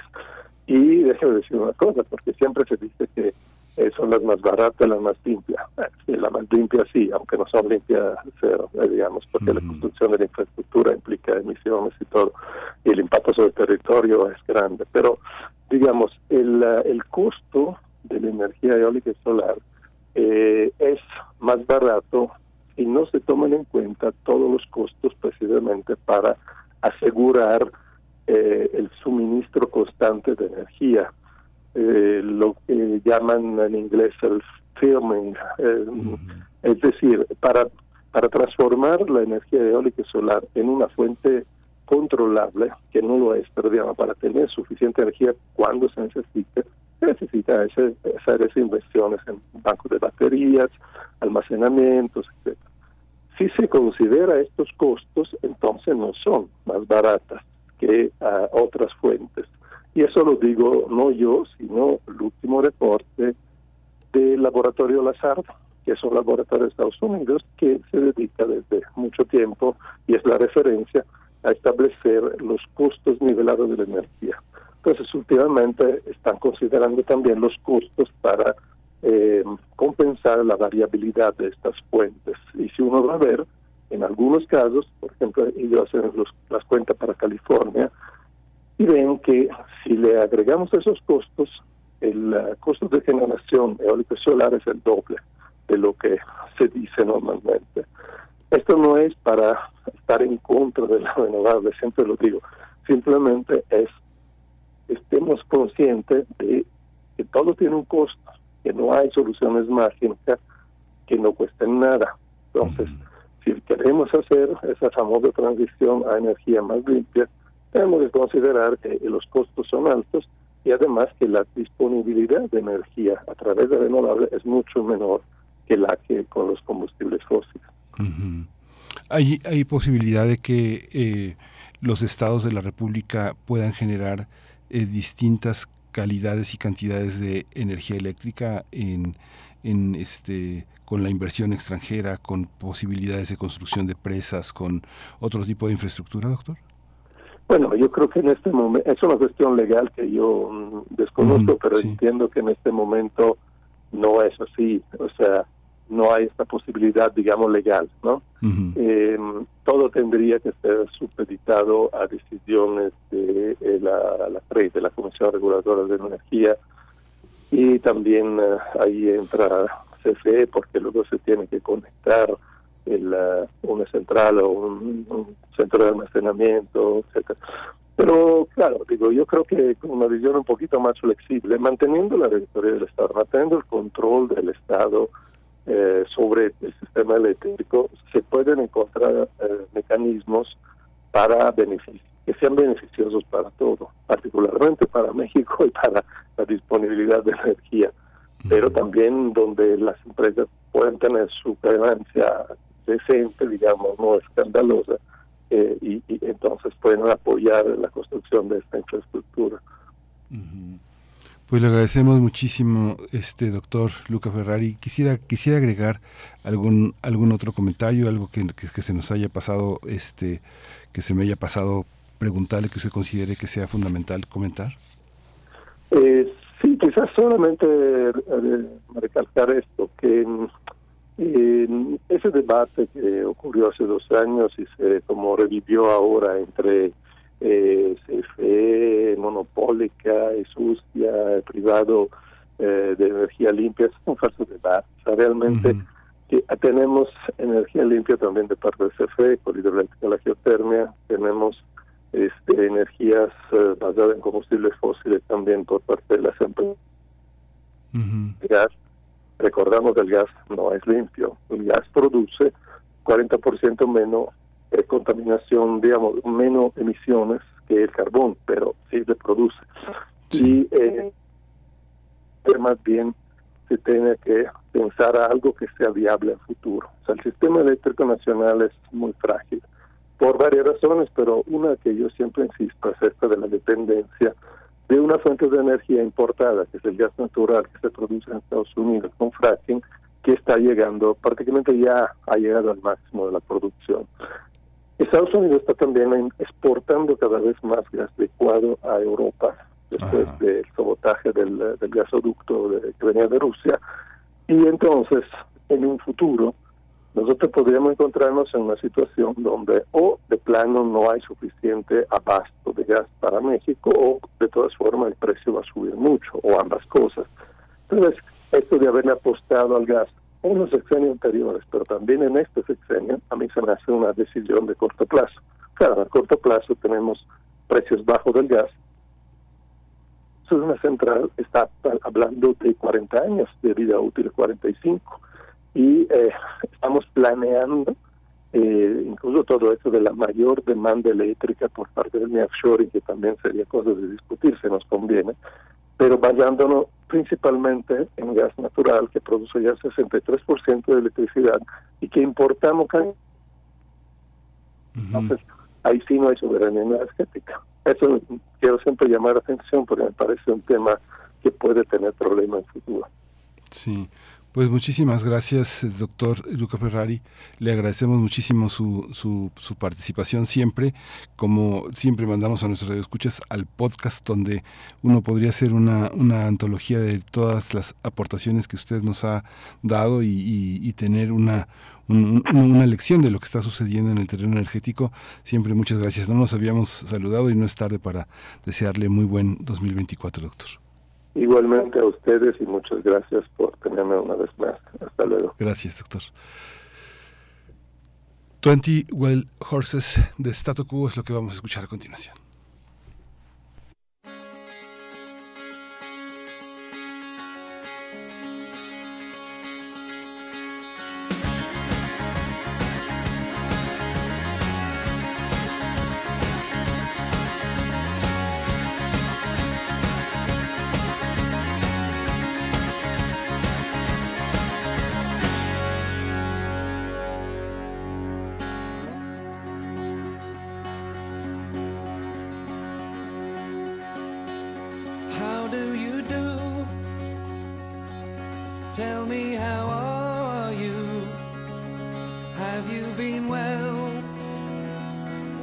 Give my regards to the world. Hand on my heart. I didn't do what they say. Cause I would rather be blind or lose my mind completely. Wild horses and five hundred men, they couldn't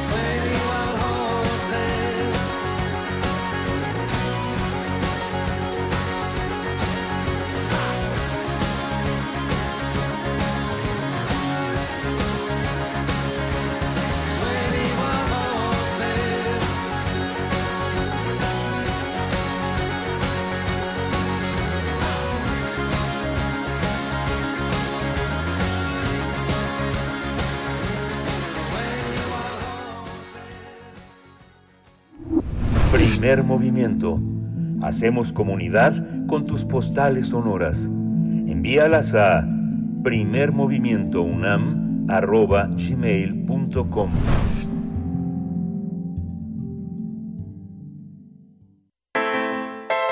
Nota Internacional. Nayib Bukele logró la reelección al ganar los comicios presidenciales celebrados ayer a través de un mensaje en sus redes sociales. Un tuitero consagrado, Nayib Bukele, dijo, de acuerdo a nuestros números, hemos ganado la elección presidencial con más del 85% de los votos y un mínimo de 58 a 60 diputados de la Asamblea. Las encuestas de salida también favorecieron a Bukele.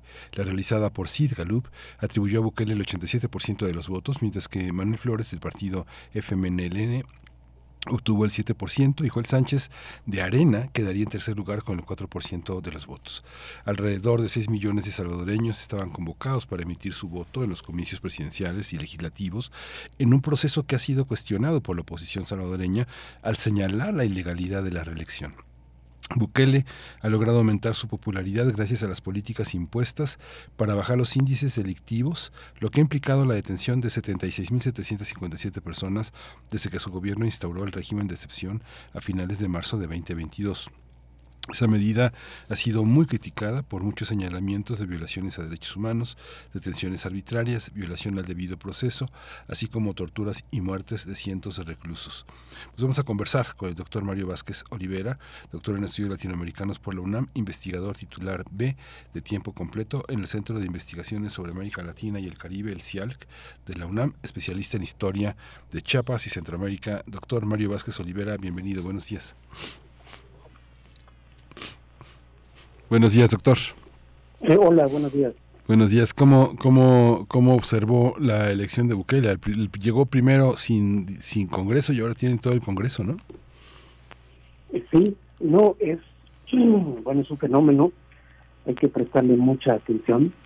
Eh, este resultado ya se daba por, por descontado, en las encuestas habían indicado una tendencia en este sentido.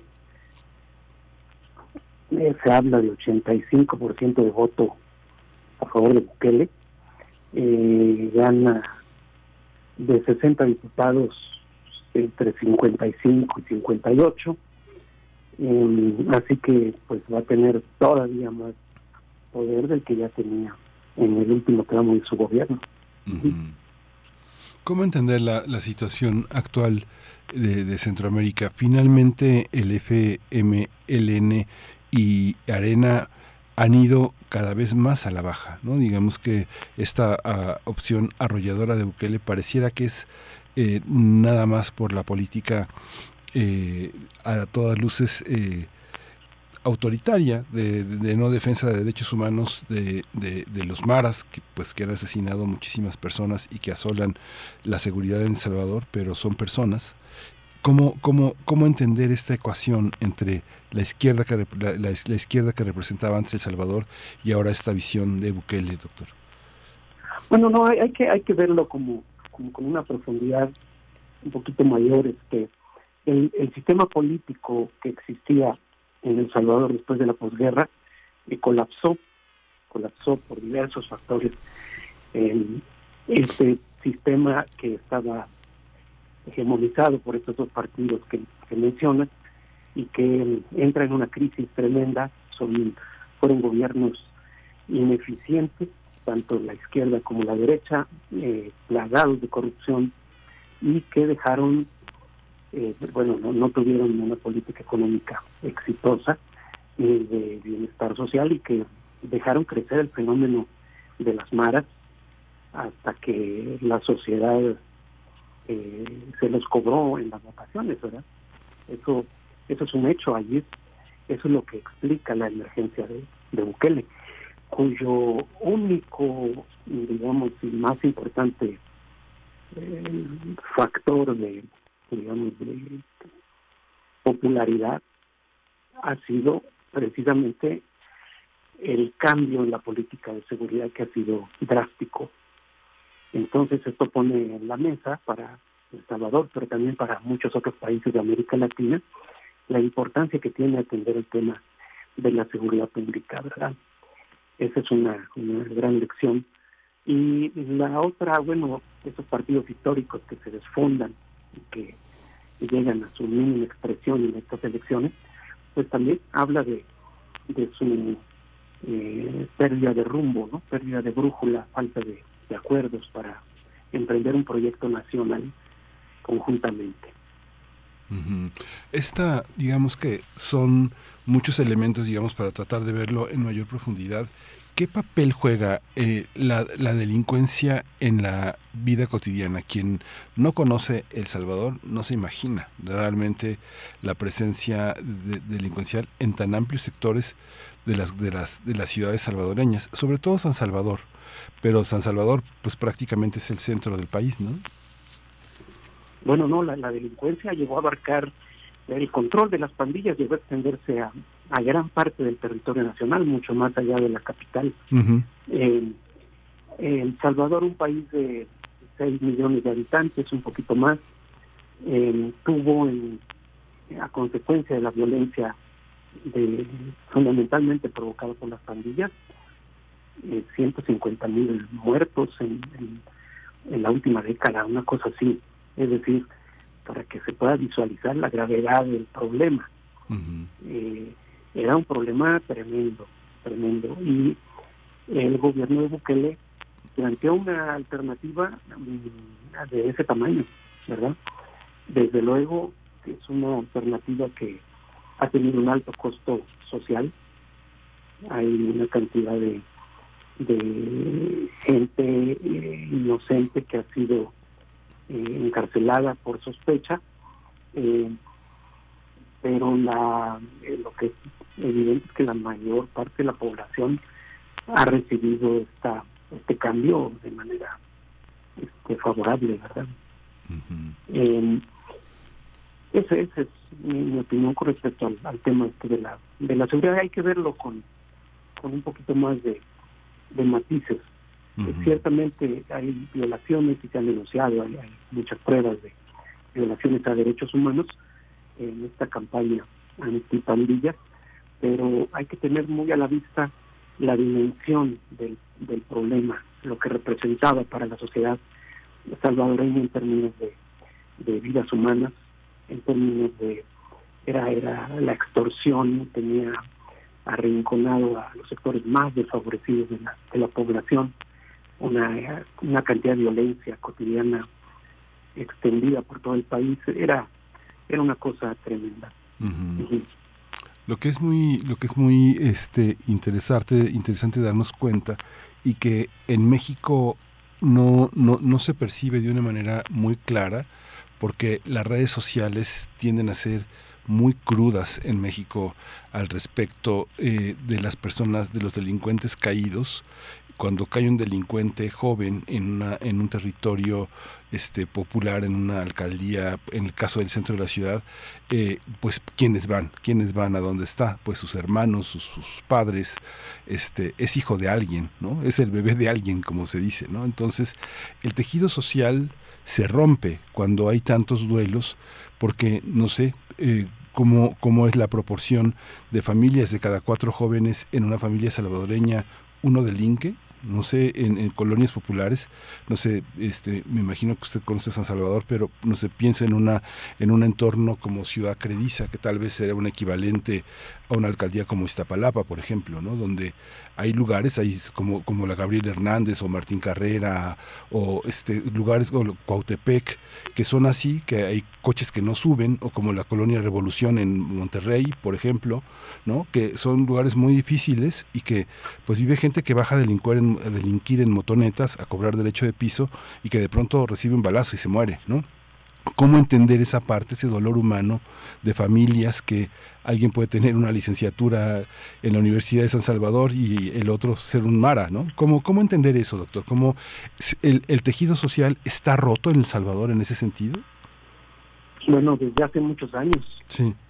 Este, es una combinación entre, entre la destrucción que, que dejó la guerra civil, la destrucción material y humana, de 12 años de guerra y, posteriormente el impacto de políticas neoliberales que, que barrieron con lo poco que quedaba de, de, eh, bienestar social, ¿verdad? Entonces, en, en ese deterioro, de crisis eh, humana y crisis económica, las familias quedaron eh, quebradas, como, como menciona la, la tú, haces énfasis en, los delincuentes que mueren, ¿verdad? Pero te acabo de mencionar 150 mil y pico de personas muertas en esta ola de violencia.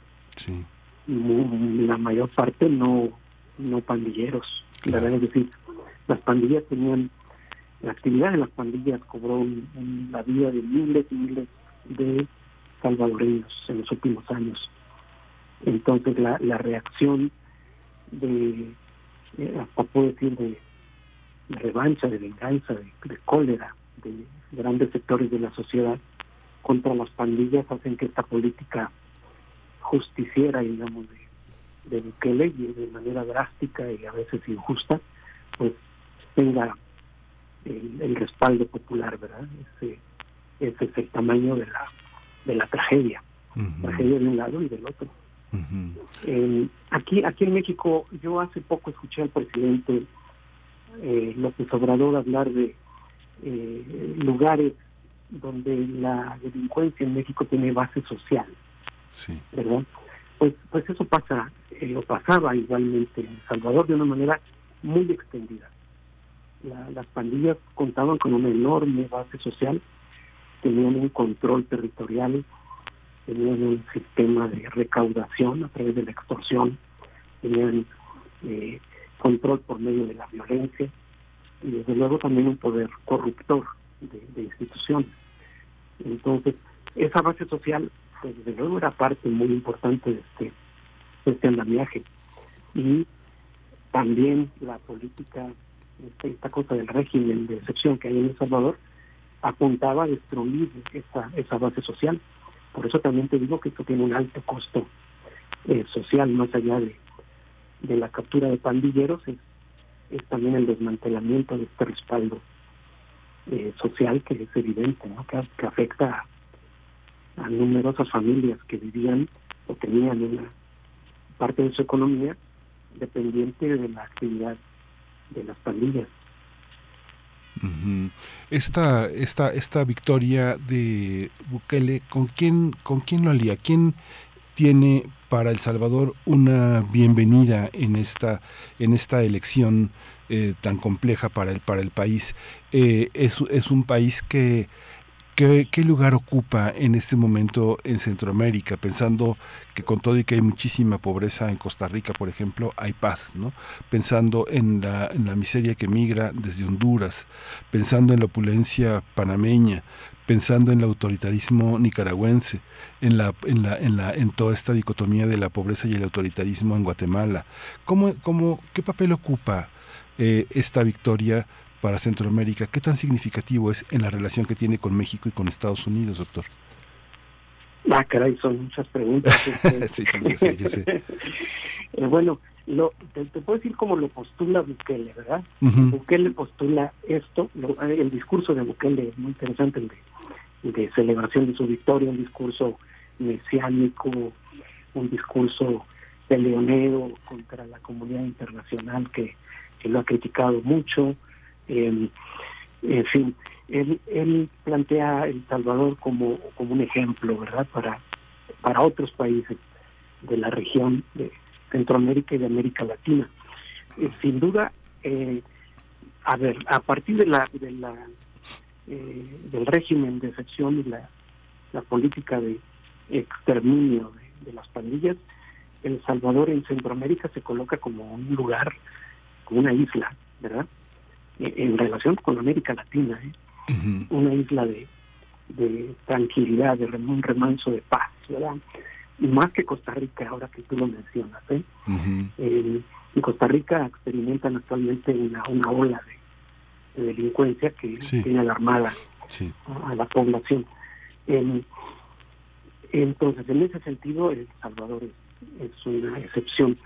Eh, Sucede que en términos de la economía, eh, pues eso es lo que no está eh, resuelto, ni siquiera se puede decir que existe un proyecto de, de desarrollo, de crecimiento en marcha que sea exitoso, no solo para El Salvador, para toda la región. De manera que eh, en, esos términos puede ser un poco lo mismo, pero el tema de la seguridad es tan importante que le cambia la cara a un país, ¿verdad? Eso, eso es. Ahora, en cuanto a su relación con, con el mundo, bueno, y particularmente con México, pues la relación con El Salvador ha sido como normal, tampoco ha sido una relación particularmente cercana. Vi que ya hubo una felicitación de parte de la Cancillería a, a Bukele, no hubo ningún comentario, si no me equivoco, de, del gobierno mexicano con respecto al tema más controvertido, que es la, la violación constitucional que significó la, la reelección de Bukele, ¿verdad? Eh, como tampoco ha habido un debate con Bukele como el que ha tenido eh, el presidente con Milei en Argentina, como que ha decidido no no meterse con, con Bukele, no no hay un punto de, de controversia. Y la y, y, digamos que esta esta parte de la seguridad eh, le, le, permite al Salvador replantear los aspectos económicos más, eh, más, más populares, digamos, que tienen que ver con la mediana empresa, que era la, la más asolada por la delincuencia, que es el cobro de derecho de piso. Si uno piensa en, en, el, en El Salvador y sus eh, municipios, uno piensa que gran parte de la gente se sostiene en la economía informal. Digamos que como pasa en México, cada día hay más plazas comerciales en San Salvador, en San Salvador y en el país. No sé, pienso en este pienso en algunos municipios que tienen ya cada vez más una vida urbana, pero los medianos comerciantes, eh, como le llaman buhoneros o, o, irregulares, pues todos, todo el mundo pagaba derecho de piso. ¿Esto permite un desahogo económico o es insignificante en términos globales? No, no, es muy importante es muy importante la, la um, eliminación de las pandillas era fundamental para la reactivación económica. Uh -huh. A nivel del vendedor callejero, la señora que tenía su puesto en la esquina, eh, hasta la pequeña, mediana empresa que estaban, como dices, muy afectadas por la extorsión. Pero en realidad por la extorsión estaba afectado empleados públicos, este, vecinos de cualquier barrio, trabajadores de, cualquier ramo, es, es, decir, y eso, platicando con la gente que le dice a uno, bueno, puedo ser pobre, pero ya era demasiado ser pobre y, y vivir sometido a la violencia cotidiana de, de, las pandillas, ¿verdad? Eso es la, esa es la, la realidad, hay un desahogo mm, importante tanto económico como en, como en eh, digamos tranquilidad para para vivir aunque sea en condiciones económicas muy difíciles. Sí pues doctor le, agrade le, agradecemos muchísimo que pues nos haya tomado la llamada para hablar de este de ese territorio pues que es tan entrañable para para México que tiene tanta historia. México es uno de los ejes fundamentales en la historia del Salvador y pues su contribución esta mañana pues es muy aleccionadora para saber el rumbo de este de este es de este llamado el pulgarcito de América que es un gigante en realidad uno, un, un, país un país enorme de una gran de una, de una de una gran promesa. Muchas gracias doctor Mario Vázquez Olivera doctor en estudios latinoamericanos por la UNAM miembro del CIALC muchas gracias. Gracias a ti. Gracias doctor Estuvimos con el doctor Mario Vázquez Olivera. Vamos a ir con música para despedir esta segunda hora de primer movimiento. Nos despedimos de la radio Nicolaita. Muchas gracias por acogernos en su programación. Es un privilegio para Radio UNAM formar parte de esta programación que se escucha en esta gran ciudad que es Morelia, Michoacán. Vamos a, vamos a escuchar de Kiss, Detroit Rock City.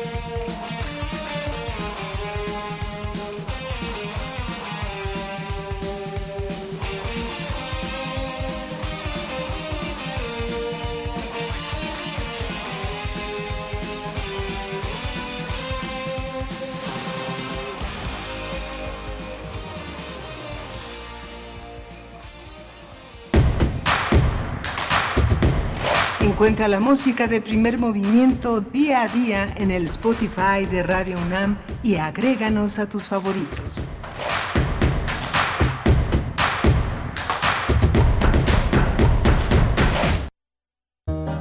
Oye, Beto, dicen los del Canal 19 que los del Partido Violeta quieren cortar medio bosque de la ciudad.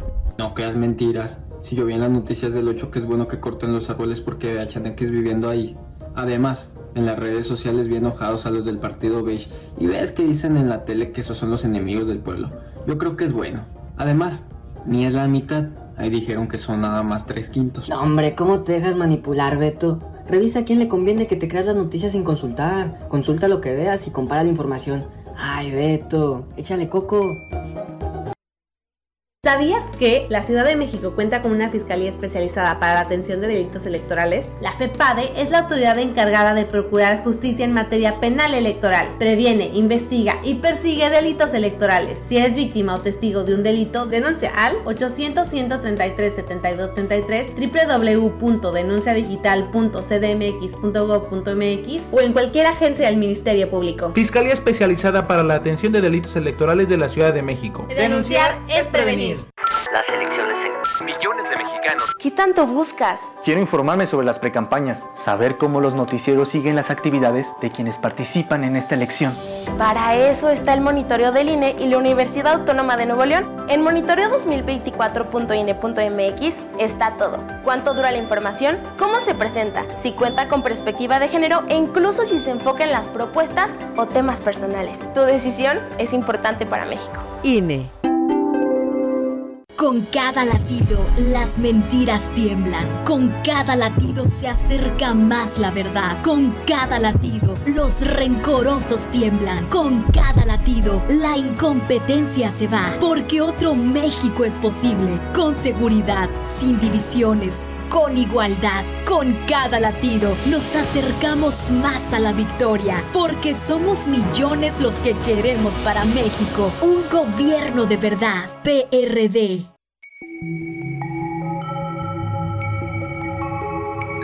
Las voces de la ciencia iberoamericana reunidas en un mismo espacio. La ciencia que somos. Ciencia y tecnología en México e Iberoamérica. Viernes a las 10 horas por el 96.1 de FM. Radio UNAM. Experiencia sonora. Con los votos de los diputados y senadores del Partido Verde, se logró la mayoría para aprobar la reforma constitucional que garantiza que los programas sociales del presidente López Obrador sean un derecho permanente. Y año tras año los diputados del Verde votan para otorgar recursos para la pensión universal de adultos mayores, el apoyo económico del programa Jóvenes Construyendo el Futuro, las becas bienestar para todas las familias con hijos en educación básica y la beca universal para estudiantes de preparatoria. La 4T también es verde. Partido Verde Estado de México. ¿Tú qué quieres para México? Quiero lo mejor para México. Más oportunidades. Que podamos jugar y sentirnos seguros. Más empleo y bien pagado. Necesitamos de ustedes para que a México le vaya muy bien. ¿Ya tienes tu INE? A tus familiares y a tus amistades que viven en el extranjero, recuérdales que tramiten su INE y se registren para votar. Tienen hasta el 20 de febrero. En las próximas elecciones es importante que su voz sea escuchada. Mi INE es mi voz en México. INE. ¿Sabías que la Ciudad de México cuenta con una fiscalía especializada para la atención de delitos electorales? La FEPADE es la autoridad encargada de procurar justicia en materia penal electoral. Previene, investiga y persigue delitos electorales. Si eres víctima o testigo de un delito, denuncia al 800-133-7233, www.denunciadigital.cdmx.gov.mx o en cualquier agencia del Ministerio Público. Fiscalía especializada para la atención de delitos electorales de la Ciudad de México. Denunciar es prevenir. Síguenos en redes sociales. Encuéntranos en Facebook como Primer Movimiento y en Twitter como arroba PMovimiento. Hagamos comunidad.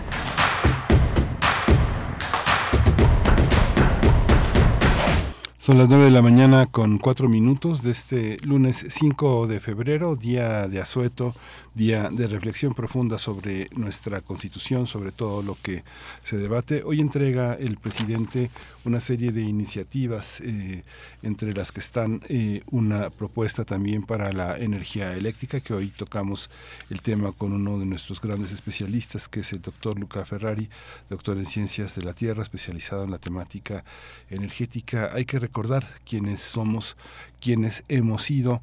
Vale la pena asomarse al micrositio virtual del Consejo Nacional de Archivos, el CONARCH, eh, que forma parte de este gran proyecto de memórica, de esta puesta en red de muchísimos archivos fundamentales para la historia de México, para saber qué ha pasado, qué ha pasado con el voto de las mujeres, con la salud, con la educación, con la energía eléctrica, con el petróleo, una, un aporte fundamental en el terreno, en este, en este gran aporte Platicamos con la subdirectora de gestión y operación del Consejo Nacional de Archivos, Patricia López Rodríguez. Vale la pena que lo escuche, vale la pena que se, acerque a Memórica y este, y este gran espacio.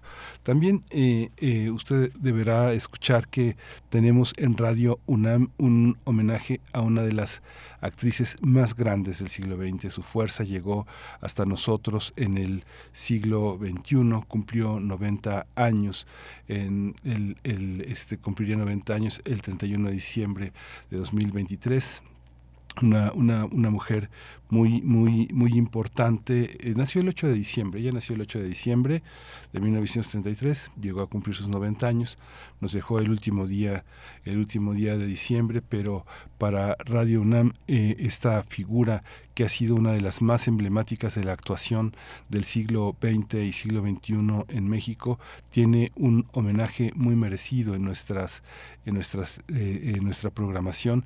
Va a estar prácticamente todo febrero en esta programación de radioteatros que son uno de los signos de identidad de nuestra radiodifusora. Ana Ofelia Murguía el próximo sábado 10 de febrero son, son radiodramas, son radiodramas, eh, son una, una, perspectiva actoral importante. Ana Ofelia Murguía interpreta a Flora Mayhem, una de las protagonistas de Tennessee Williams en 27 vagones de algodón, una adaptación que se hizo para Radio UNAM y que, interactúa con Claudio Obregón. ¿Usted se acuerda de Claudio Obregón? Otro de los más grandes actores, con Pepe Estrada, con Sergio de Alba.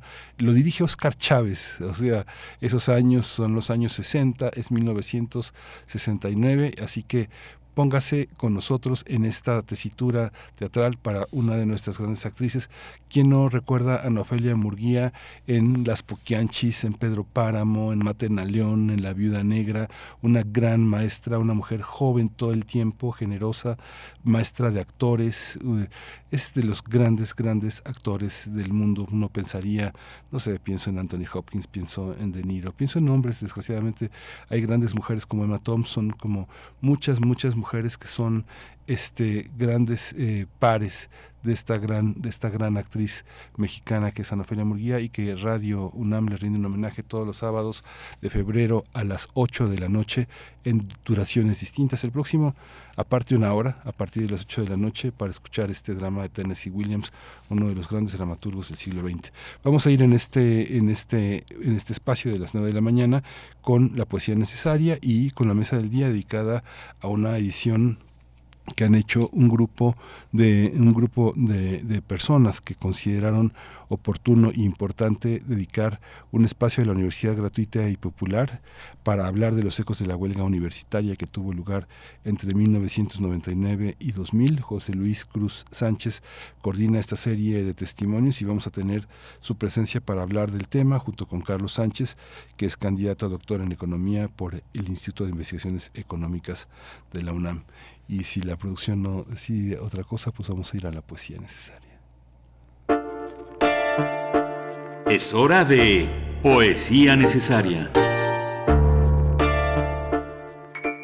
La, la, poesía necesaria está dedicada a esta gran escritora que es Carmen Boullosa y que eh, he seleccionado dos poemas, uno corto y uno, uno mediano, que eh, con la música de Fito Páez, Cadáver Exquisito. El primero se llama Hacha. Somos hachas de acero y fuego. Nuestra vida es cegar e iluminar. Con el metal nos talamos el tronco, con el fuego iluminamos el corte, el talar de lo que somos. Triángulo de las Bermudas. 1. Un pantalón tras otro. Ahora puedo llamarlos por su nombre trisílabo. Fueron invitación al Triángulo de las Bermudas. Navegué. Me extravié en sus aguas imposibles. Naufragué. Sobreviví encallando en una isla desierta. El pantalón, uno tras otro, hecho andrajos y muy lejos de mí. 2. Se pinta el triángulo en las faldillas de mi corazón. En las faldillas de mi corazón me pierdo irremediablemente. 3. Me sostengo en el cuerpo firme de mi marido, pero sigue hundiéndoseme el corazón en la campaña perpetua del triángulo dicho. Decido, a, decidido a devorarme. Me basta saber lo presente para perder toda calma. Zozobro, no me pierdo, no encallaré, resistiré. Sabré ser un pez fuera del agua.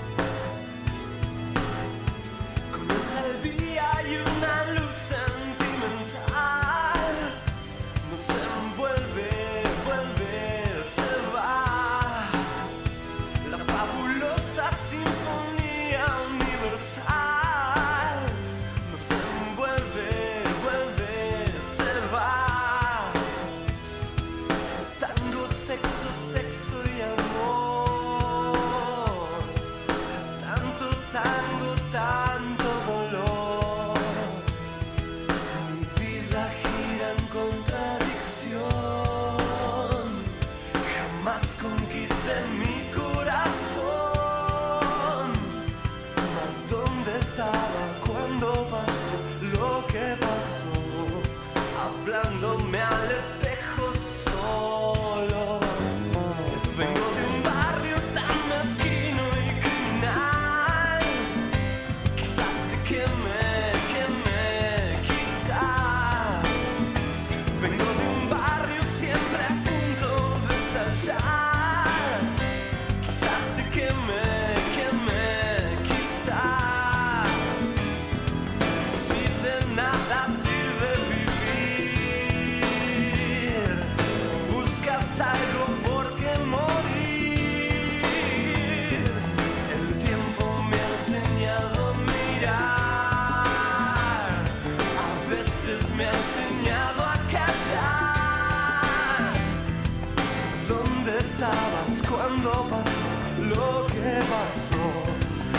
Hablándote al espejo sola.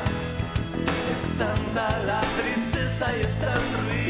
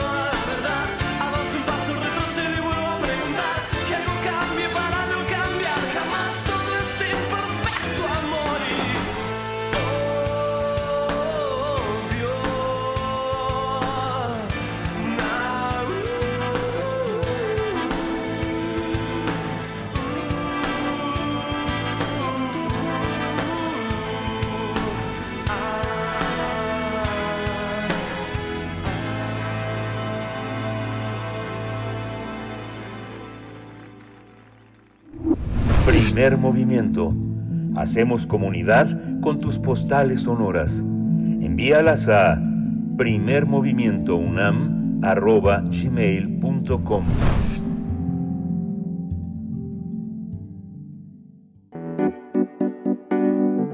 La mesa del día. Los estudiantes del Consejo General de Huelga, el CGH, iniciaron la huelga universitaria el 20 de abril de 1999 para luchar contra la privatización de la educación. La huelga terminó el 6 de febrero del 2000 con la entrada de la Policía Federal a las instalaciones universitarias testimonios de personajes, de personas que participaron en ese acontecimiento histórico, se han recopilado en el libro Universidad Gratuita y Popular, Ecos de la Huelga Universitaria 99-2000. La obra de José Luis Cruz Sánchez como coordinador se define por un carácter colectivo, testimonial, por la variedad de voces e ideas que marcaron una generación que logró eh, imponerse frente a los intereses económicos y políticos del país en ese entonces. Es un movimiento que permeó un discurso sobre la pertinencia de la educación gratuita y popular. Y vamos a conversar con dos, eh, con, con José Luis, con José Luis Cruz Sánchez, que es ingeniero por la UNAM, maestro en Dirección de Administración de Empresas por la Universidad Internacional de La Rioja y es el coordinador de esta, de esta obra. Actualmente es consultor de inmobiliario. Bienvenido, José Luis Cruz. Buenos días. ¿Qué tal? ¿Qué tal? Buen día. Hola. También, gracias, eh, José Luis. Está también Carlos Sánchez, candidato a doctor en Economía por el Instituto de Investigaciones Económicas de la UNAM y también docente en la Facultad de Economía. Bienvenido. Buenos días. ¿Qué tal, Miguel Ángel? Un gusto saludarte. Buen día. Muchas gracias. Igualmente, Carlos, eh, José Luis, iniciamos, iniciamos contigo. ¿Cómo tú eres el coordinador de este volumen, de esta, de esta edición de libros del Alicate que, este, que, que, que ve la luz ahora? ¿Cómo, cuéntanos cómo, cómo está armado, quiénes colaboran, cuáles son las características de, de esta visión. Sí, mira, eh, Miguel, te comento eh, que el libro fue una, un esfuerzo colectivo eh, escriben 20 eh, personajes, 20 compañeros que estuvieron, eh, la mayoría de ellos 16 dentro del movimiento estudiantil, que estallamos eh, pues en contra de las cuotas, en contra de la privatización de la, de la universidad en 1999 y escriben cuatro eh, periodistas que acompañaron pues toda esta eh, este movimiento y que escribían para diferentes medios.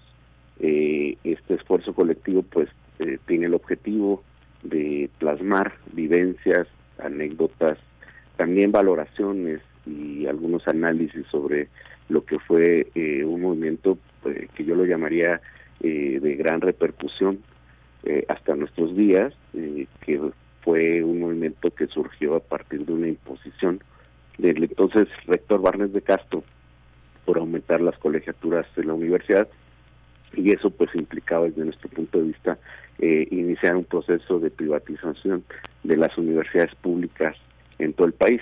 Eh, y bueno, pues la editorial, afortunadamente el libro del Alicate nos ha ayudado a hacer posible este proyecto, a cristalizarlo. Hoy está eh, disponible para todos aquellos que quieran eh, pues leerlo, adquirirlo, comentarlo. Y bueno, pues la intención del, del libro es, como te menciono, dejar eh, un, un testimonio colectivo y bueno, retomar también eh, en, después de muchos años pues la lucha eh, de lo que significó en ese entonces el movimiento y su repercusión que la tuvo a lo largo de los siguientes años. Fíjate, Carlos, que mm, Carlos Sánchez, yo recordaba, en- entre la gente nacida en la década de los 60, decía demasiado, demasiado pronto para el CU y demasiado tarde para el CGH. ¿Cómo, cómo se da entre generaciones de, uni- de universitarios eh, y la memoria universitaria estos dos grandes momentos de la, de la universidad? ¿Qué le, debe, ¿Qué le debe el CGH al CEU y cuáles son las condiciones que tuvieron para, para generar el movimiento? Sí, sí, pues muy interesante, Miguel, el, el planteamiento. Fíjate que parte de lo que mm, de lo que planteo ahí en el en el capítulo que se incluye en el en el libro es justamente un- una aproximación para para comprender, para dimensionar la, la importancia de, del movimiento del CGH, sobre todo eh, a finales de la década de los 90 eh, cuando justamente el, el ascenso de la modalidad neoliberal de desarrollo en México estaba con una gran fuerza, con una gran, con un gran ímpetu, eh, desplegándose, imponiéndose la modalidad neoliberal. Y en ese sentido me parece que las, las aportaciones eh, del Consejo General de Huelga, que de alguna u otra forma se, se inspira también eh, en el Consejo Nacional de Huelga del 68, son, son muy importantes. Eh, me parece que en ese sentido el, el CGH se, mm, se concatena hacia atrás, pues sin duda con, con el movimiento del Consejo Estudiantil Universitario. Eh, también habría que plantear eh, un, un movimiento a nivel nacional como el que representa el del Ejército Zapatista de Liberación Nacional en 94-95. y, a- y hacia adelante también sería muy importante mencionar, sobre todo en términos regionales, las movilizaciones masivas que hubo en Argentina y en Brasil, ¿no? que se sintetizan en el caso de Argentina eh, con esta frase simbólica de que se vayan todos y en el caso de Brasil eh, a partir del ascenso de lo, del movimiento de los sin tierra. Entonces me, me parece que sí es importante enmarcar, encuadrar eh, la movilización universitaria del CGH en un momento muy muy muy importante de, de ascenso de la modalidad neoliberal de desarrollo en toda Latinoamérica. Y sin duda eh, hay antecedentes importantes para el CGH como el SKLN, como como el CEU también, pero también hacia hacia adelante hay hay un conjunto de movilizaciones sociales que sin duda representaron un, un impasse, no un, una pausa a eh, toda la modalidad neoliberal de desarrollo que logró imp- imponerse en la década de los 90. Entonces, eh, me parece que esto dimensiona en términos regionales, históricos eh, y sociales la, la participación del CGH eh, en esa en esa huelga universitaria del 99-2000. Ujú. Carlos, eh, José Luis, ¿cómo, eh, ¿cómo se reunieron las diferentes colaboraciones? Hay personas como de todo tipo que se dedican ya a otras cosas. Hay algunos académicos, algunos periodistas y algunos eh, exalumnos. ¿Cómo reunir? Pienso, pienso, lo pienso, lo pienso, digamos, sostenido en este trabajo que se hizo hace ya algunos años que coordinaron Alberto Pacheco, Guizar, Jorge Mendoza y René González con el con el, la Comisión Nacional de Derechos Humanos y Memorias del CGH a 20 años de la huelga en la UNAM. ¿Cómo entender estos dos esfuerzos? ¿Son complementarios? ¿Son equidistantes? ¿Cómo, cómo se coloca este libro frente a un trabajo tan amplio como ese? Fue- fueron más de 500 páginas, en- según recuerdo ese libro. Sí, eh, mira, pues en realidad este, son eh, dos esfuerzos que al, al, al final se juntan, suman en esta, eh, digamos, en este esfuerzo por valorar, pues en su justa dimensión lo que fue el movimiento de huelga de la Universidad Nacional Autónoma de México en 1999. Eh, no se contraponen, al contrario, eh, son esfuerzos que eh, pues suman, te digo, visiones. En este caso, por ejemplo, René González, que coordinó una parte del libro eh, que mencionas, eh, escribe también en este, en Mm. este esfuerzo eh, editorial, en este esfuerzo colectivo, pero bueno, sí tienen diferentes matices. Eh, este esfuerzo que nos propusimos de Universidad Gratuita Popular, ecos de la huelga universitaria de 1999-2000, se propuso eh, más que un balance político, un balance sobre el movimiento, pues eh, más bien fue una convocatoria a escribir textos que surgieran desde la parte personal de los que escriben, de los 20 autores. Algunos eh, versan sobre anécdotas, algunos versan sobre episodios muy concretos de la huelga, otros reflexionan sobre lo que fue y representó en sus vidas participar en este movimiento, eh, otros suman al análisis y al balance eh, de los resultados de, de dicha movilización.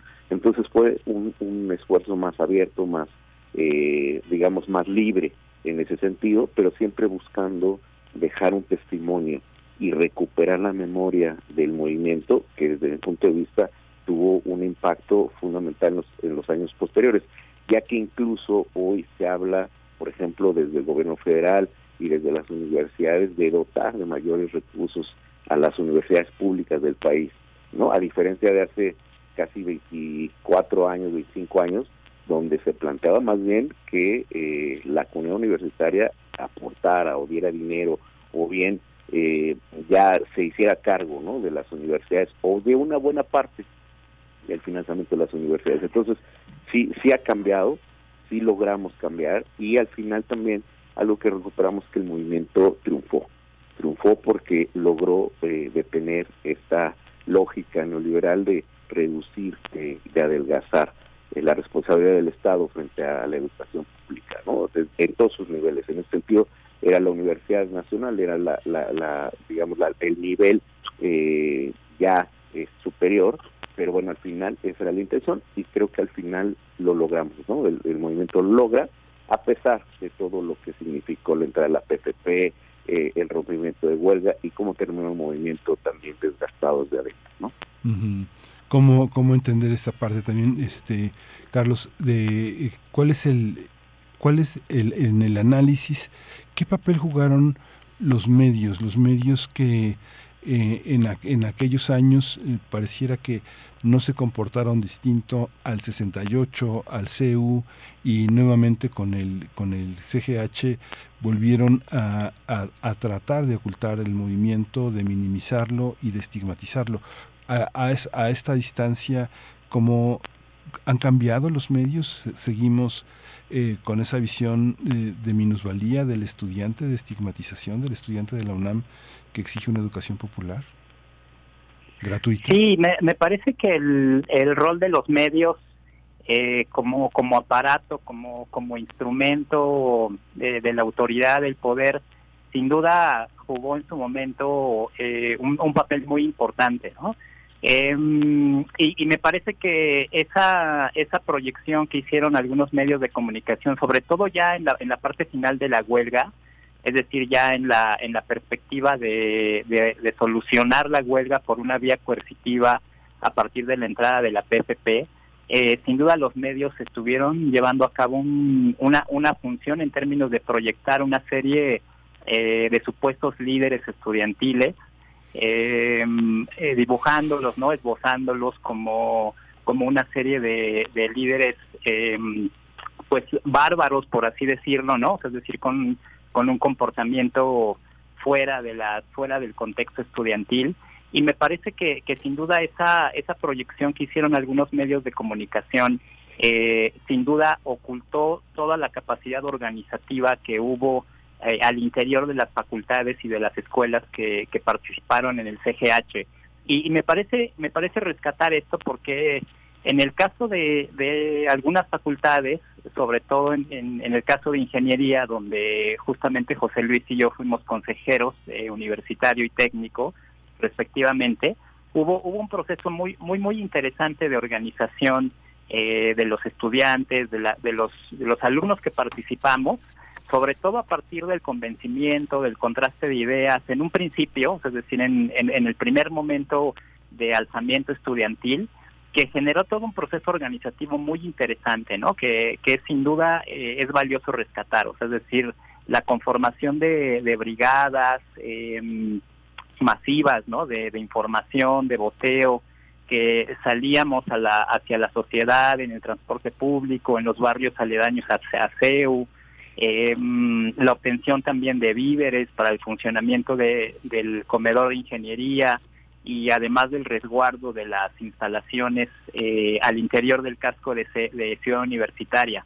Entonces, me, me parece que los, los medios sin duda eh, ocultaron esta, esta capacidad organizativa del estudiante, esta capacidad este, de convocatoria, de convencimiento, de diálogo con la sociedad, y, y, en- y sobre todo en la, en, en la última parte de, de la movilización, efectivamente eh, construyeron una, una serie de, de liderazgos que estaban de alguna u otra forma fuera del contexto de organización estudiantil, ¿no? O sea, con, con todo el, eh, el objetivo de desprestigiar el movimiento, de romper, digamos, eh, con ese diálogo que se había dado entre las brigadas de estudiantes con la sociedad civil, ¿no? O sea, es decir, proyectar un, una, un movimiento trastocado, ¿no? Que no correspondía al espíritu de diálogo eh, con el cual se, se inició eh, esa movilización estu- estudiantil y, y me parece que actualmente los eh, algunos medios de comunicación han, han refinado, digamos, esa esa capacidad de, de proyectar una idea distorsionada de la de la organización social, ¿no?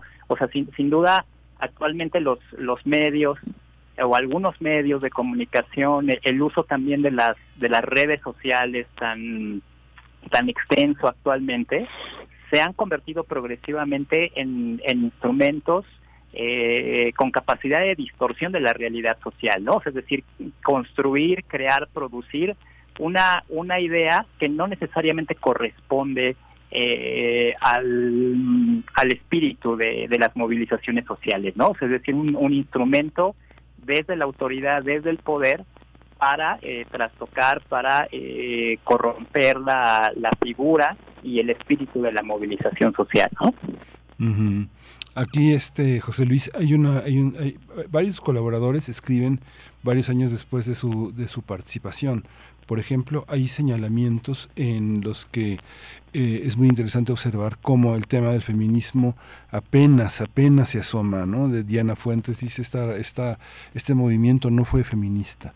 Hay una, hay una parte, eh, eh, el 22 de junio, eh, Cuauhtémoc Cárdenas en la UNAM es un movimiento que no, este, ¿tú consideras que alcanzó a ver la llegada del foxismo a México? Co- ¿Consideras que eh, tenía esa oportunidad de visibilizarlo?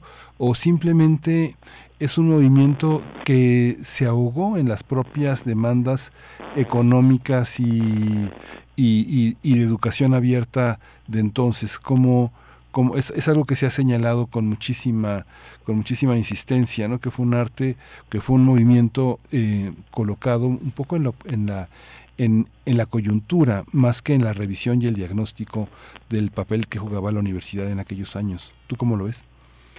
Sí, mira, eh, desafortunadamente, eh, digo, el, en el momento en que estalla el movimiento, a partir de la imposición de cuotas en la universidad, eh, pues nadie imaginaba que iba a durar eh, tanto tiempo, ¿no? Que la universidad iba a estar eh, cerrada por 10 meses, que las autoridades eh, universitarias se iban a negar de manera eh, pues rotunda, de manera irracional, eh, estos primeros meses de huelga a dialogar incluso con el movimiento.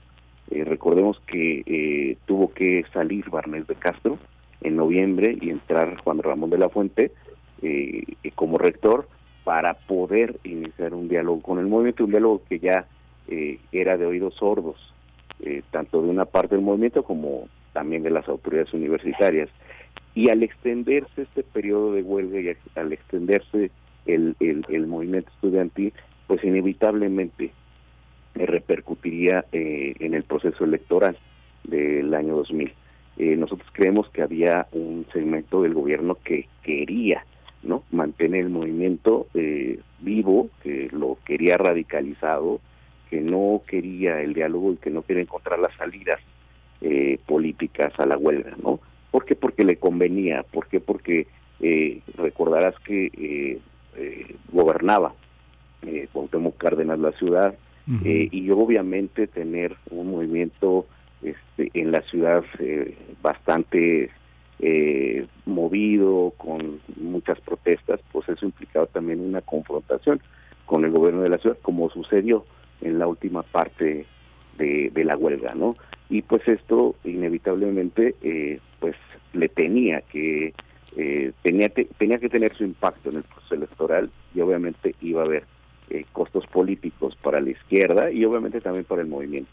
Entonces, desde mi punto de vista muy personal, creo que sí, que había una intención de eh, influir en el proceso electoral y que por esa razón también el movimiento no tuvo eh, la salida política eh, que se esperaba tener en el primer mes de huelga, ¿no? Y que era, pues básicamente, eh, derogar la imposición de reformas que implicaba el aumento de cuotas y romper eh, con la educación pública y gratuita y regresarlo al estado original para un debate posterior. Eso era lo que pedíamos.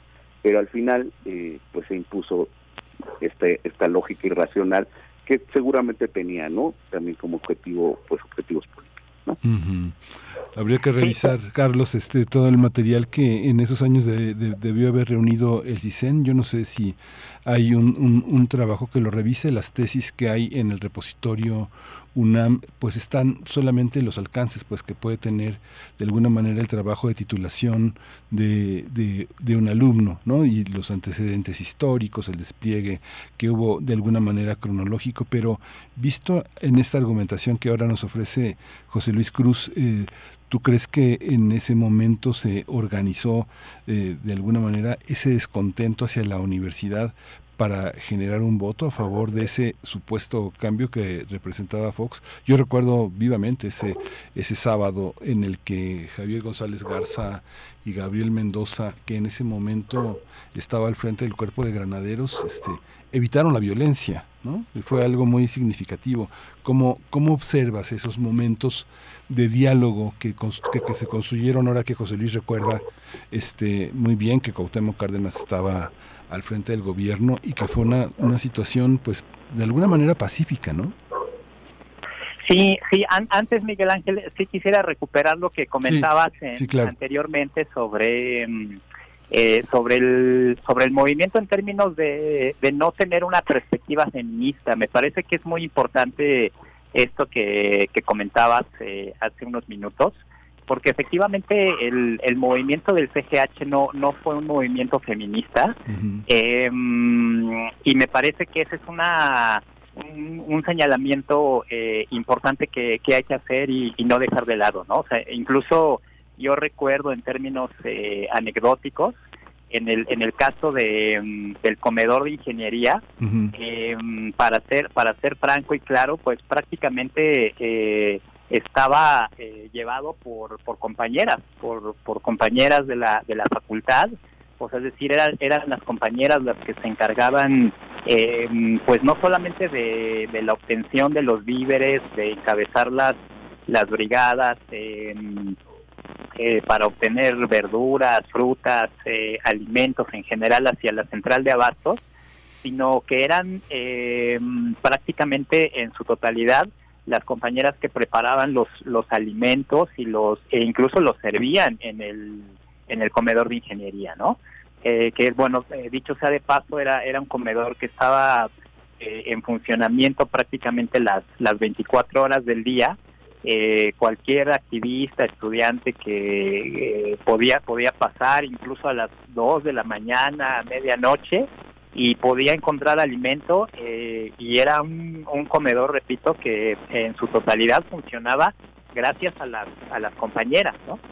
Eh, entonces sí, o sea, sin, sin duda es, es, un, es un señalamiento eh, importante que, no hay que dejar de lado, esta, pues esta característica, ¿no? De, del movimiento del CGH que, que sin duda no, no fue un, un movimiento feminista, y en ese sentido eh, pues sin duda hay que reconocer todo el todo el esfuerzo todo el trabajo y y también la movilización que las compañeras estudiantes han tenido sobre todo en los en los últimos tiempos no en los últimos años uh -huh. eh, y bueno y sí para lo, lo que comentabas eh, ya en lo en lo último Miguel eh, sí o sea sin, sin duda me parece que ahí el, el, el gobierno de, de Cuauhtémoc Cárdenas en la Ciudad de México eh, generó, o sea, generó un contraste eh, importante sin duda con, con el gobierno federal, ¿no? Es decir, era un momento en el cual eh, el contraste entre entre dos proyectos,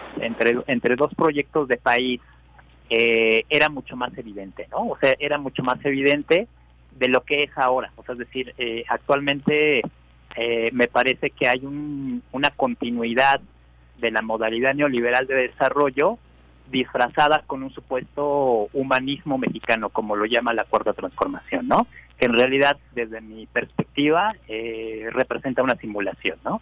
Y entonces, eh, pero en ese momento sí había un, un verdadero contraste entre dos proyectos de, de, país, dos proyectos de nación, uno eh, encabezado sin duda por el por el gobierno federal, ¿no? Este, con Ernesto Cedillo al, al frente, eh, con toda la con toda la lógica, con toda la formación neoliberal eh, en la presidencia y otro encabezado por por el ingeniero Cuauhtémoc Cárdenas en la Ciudad de México que sin duda eh, permitió eh, ablandar, digamos, el, el, trato hacia el movimiento estudiantil hacia afuera, ¿no? O sea, es decir, no solamente en un primer momento eh, el, el, trato, la visión que se dio en los medios de comunicación, porque incluso hace, hace rato que, que hablábamos de esto, hubo algunos medios de comunicación con gran apertura. Eh, yo recuerdo, por ejemplo, este este canal ahora ya desaparecido, eh, Canal 40, CNI, donde hubo una apertura importante, sobre todo en los primeros meses,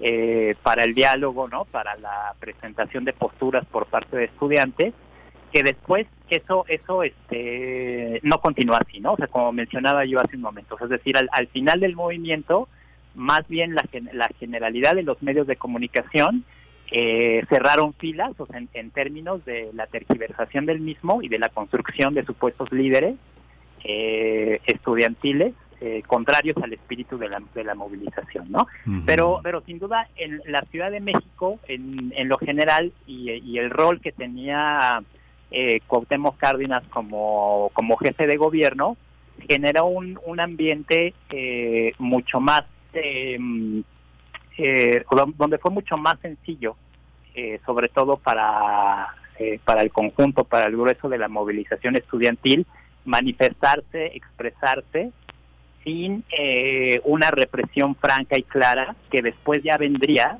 eh, de la mano del gobierno federal, ¿no? Entonces fue un factor muy importante que, que jugó a, que jugó a favor del movimiento en un primer momento, ¿no? O sea, sin, sin duda alguna y, y, que, y que se enmarca en este en ese contraste entre modalidades de desarrollo eh, encabezadas en su momento por Cárdenas, eh, por Cedillo, y que actualmente eso eso parece totalmente difuminado, ¿no? O sea, en realidad eh, erosionado convertido en una simulación, ¿no? Sí, mucha gente decía que bueno era un movimiento de origen espontáneo, contestatario, pero que no proponía ningún cambio radical del sistema social ni, ni, universitario a largo plazo, que sus objetivos eran esencialmente economicistas y que no había un análisis objetivo de las condiciones imperantes. Sin embargo, la respuesta pues fue verdaderamente violenta. O sea, digamos que en esto que estamos comentando, Carlos, hubo todo una, todo una, todo un aparato que este legitimó toda esta, todo este desprestigio y toda esta contra el movimiento huelguístico, ¿no? Digamos, hay quien señalaba a Ignacio Burgoa, Carranca y Rivas, este Adolfo Gili, Sánchez, o sea, mucha gente que se manifestó en contra del CGH y uno, uno observa, por ejemplo, ustedes, José Luis, ¿quiénes considerarías que son como las figuras emblemáticas de ese momento? Yo pienso, por ejemplo, cuando Cuauhtémoc se va a la campaña, no sé, pienso está este Antonio Santos de secretario particular de Rosario Robles eh, están hay figuras que están circulando de una manera no no no no discreta sino en un nivel medio no como Martí Batres como Claudia Sheinbaum como Hugo López Gatel como Manuel Ordorica como Carlos Simas. Hay mucha gente que tiene una que tuvo después una una presencia enorme, una, una gran influencia en, en, en, y en el momento en el que estamos viviendo, nada menos que uno de los, uno de los miembros del CEU, pues es eh, la candidata a la presidencia por parte de Morena, Hugo López Gatel, el papel que tuvo en la pandemia, y Manuel Ordorica y Carlos Simas han tenido un papel destacado, este, justamente en ese. ¿Quiénes son los líderes del CGH? ¿Dejaron que hubiera líderes o se opacaron o dónde están? ¿Quiénes son los representantes hoy en la sociedad civil de ese momento? Pues mira, eh, obviamente cuando se inicia el movimiento había eh, estudiantes eh, que habían participado en movimientos anteriores. Eh, yo tuve pues la posibilidad de participar, ya estaba en el último año de la carrera cuando estalló el movimiento de huelga, entonces pero yo ya había participado en 1992, por ejemplo, con, con el intento de Sarucán de aumentar las colegiaturas, eh, habíamos participado también eh, pues en otros movimientos como el zapatismo, en fin. Entonces había una generación que veníamos pues de la lucha histórica del movimiento universitario eh, y teníamos también eh, la posibilidad de, de, de discutir, de dialogar con aquellos que en algún momento fueron líderes estudiantiles y que en ese momento ya ocupaban espacios en la sociedad civil, en el gobierno, como bien lo dices, y que tenían, bueno, pues responsabilidades. Eh, en ese sentido, esta generación del CGH eh, logró tener eh, un proceso de formación muy rápido, ¿no? Porque el hecho de participar en un movimiento pues implica que también eh, conozcas, eh, leas, te informes de muchos más procesos sociales, de mucho más posiciones eh, políticas y que obviamente te politices. Y eso sucedió con esta generación. Eh, si nosotros vemos hacia adelante qué fue de muchos compañeros que participaron en el Consejo General de Huelga, pues hoy eh, figuran en diferentes frentes políticos, ¿no? Desde eh, a quienes participan en la Cuarta Transformación, ya sea en el gobierno o en el legislativo o en el partido, hay quienes también participan en la oposición a la Cuarta Transformación eh, y que bueno, pues son, son líderes al final de cuentas eh, con posiciones políticas frente a, a- a lo que sucede en el país, ¿no? Y hay quienes han asumido un rol más académico, es el caso de, eh, del doctor Carlos, eh, de otros compañeros que ya eh, tienen, ¿no? Eh, digamos, una función más académica, que son líderes también de opinión en sus temas. Hay quienes están en el legislativo, hay quienes eh, nos hemos abocado más a un tema más, eh, digamos, más empresarial, en fin. Entonces, eh, esta generación, lo cierto es que el movimiento le impactó en su vida cotidiana, en la de sus familias, y haber participado en este movimiento, pues obviamente te obliga a seguir participando, ¿no? El movimiento termina con la entrada de la, de, de la PCP a la universidad eh, en aquel domingo 6 de febrero, prácticamente el, mañana estaríamos eh, hace 24 años recibiendo a la PCP en, en Ciudad Universitaria, pero la vida de los estudiantes, la vida de quienes participamos continúa. Y, y seguimos participando en, en la transformación del país con diferentes visiones, eh, como lo fue también el movimiento. El movimiento tuvo muchas, muchas visiones, había dos que los medios satanizaban mucho, los moderados, los ultras, no sé si recuerdas, eh, ese era un debate de todos los días al seno del movimiento, pero eran dos visiones que al final buscaban lo mismo, que era detener la privatización de la universidad y creo que al final el triunfo del movimiento, más allá de cómo haya terminado, eh, es que lo logró, ¿no? Eh, 24 años después no se han atrevido y no se atreverán en mucho tiempo a incrementar eh, o a plantear que eh, los estudiantes de estas nuevas generaciones paguen por estudiar una carrera, ¿no? Por estudiar una licenciatura. Y eso yo creo que fue el mayor logro del movimiento. Lograr que nuevas generaciones que hoy nos escuchan seguramente y que incluso no habían nacido, hoy tengan eh, la oportunidad de tener una educación eh, superior gratuita. ¿Quiénes son? ¿Quiénes son? ¿Quiénes? Un- nombres, nombres, este, José Luis, de personas que podríamos reconocer como, como representantes de esta gesta. Pues mira, eh, en, en la Cámara de Diputados escriben dos compañeras, eh, es Vanessa eh, del Castillo, que es, por ejemplo, diputada por el distrito, no recuerdo si el 4 de Gustavo Madero, Mm. por parte morena, escribe eh, Elizabeth, eh, eh, Elizabeth, ay, se me va el, el- el- el apellido, pero ella es eh, diputada por parte del PRD, eh, escriben periodistas que también han estado, por ejemplo, Elizabeth Jorge Pérez. Ramos, Elizabeth Sí, Pérez. Elizabeth Pérez, Elizabeth Pérez, gracias. Escribe, por ejemplo, Jorge Ramos, que hoy encabeza un proyecto también periodístico, Alberto González, mm, Enrique Álvarez, Enrique Alcázar, ¿no? Del Hueso. Y entonces escriben también compañeros como Carlos, que está en la academia, eh, Joel Simbrón, que son, por ejemplo, Joel Simbrón es, es funcionario del gobierno de la ciudad, eh, escriben, Diana Fuentes, pues es, es doctora en filosofía, es académica, eh, escriben, te digo, eh, varios, varios compañeros que el día al día han estado pues aportando desde sus trincheras a la transformación del país. Pues muchísimas gracias a los dos.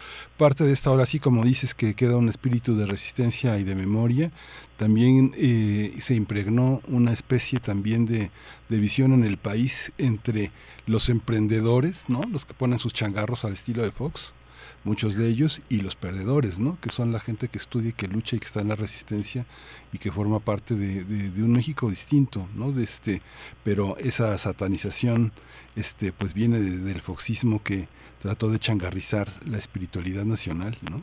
que es parte de lo que desgraciadamente tenemos como, como modelo empresarial, ¿no? Muchas, pues muchas gracias a los dos, Carlos Sánchez, candidato a doctor en Gracias. economía por el Instituto de Investigaciones Económicas de la UNAM, muchísimas gracias. José Luis, José Luis Cruz Sánchez, pues mucha, mucha, mucha Muchas vida gracias, para este libro y que forma parte de este testimonio histórico necesario para, para nuestro país. Muchísimas gracias a los dos. Universidad Gratuita y Popular, Ecos de la Huelga Universitaria de 1900 a 2000. José Luis Cruz Sánchez, coordinador, editado por Libros del Alicate. Muchas gracias. Muchas gracias. Luis. Muchas gracias. Gracias, Miguel. Hasta, hasta pronto. Hasta pronto. Pues vamos a, vamos a, vamos a escuchar este Walk This Way con Aerosmith.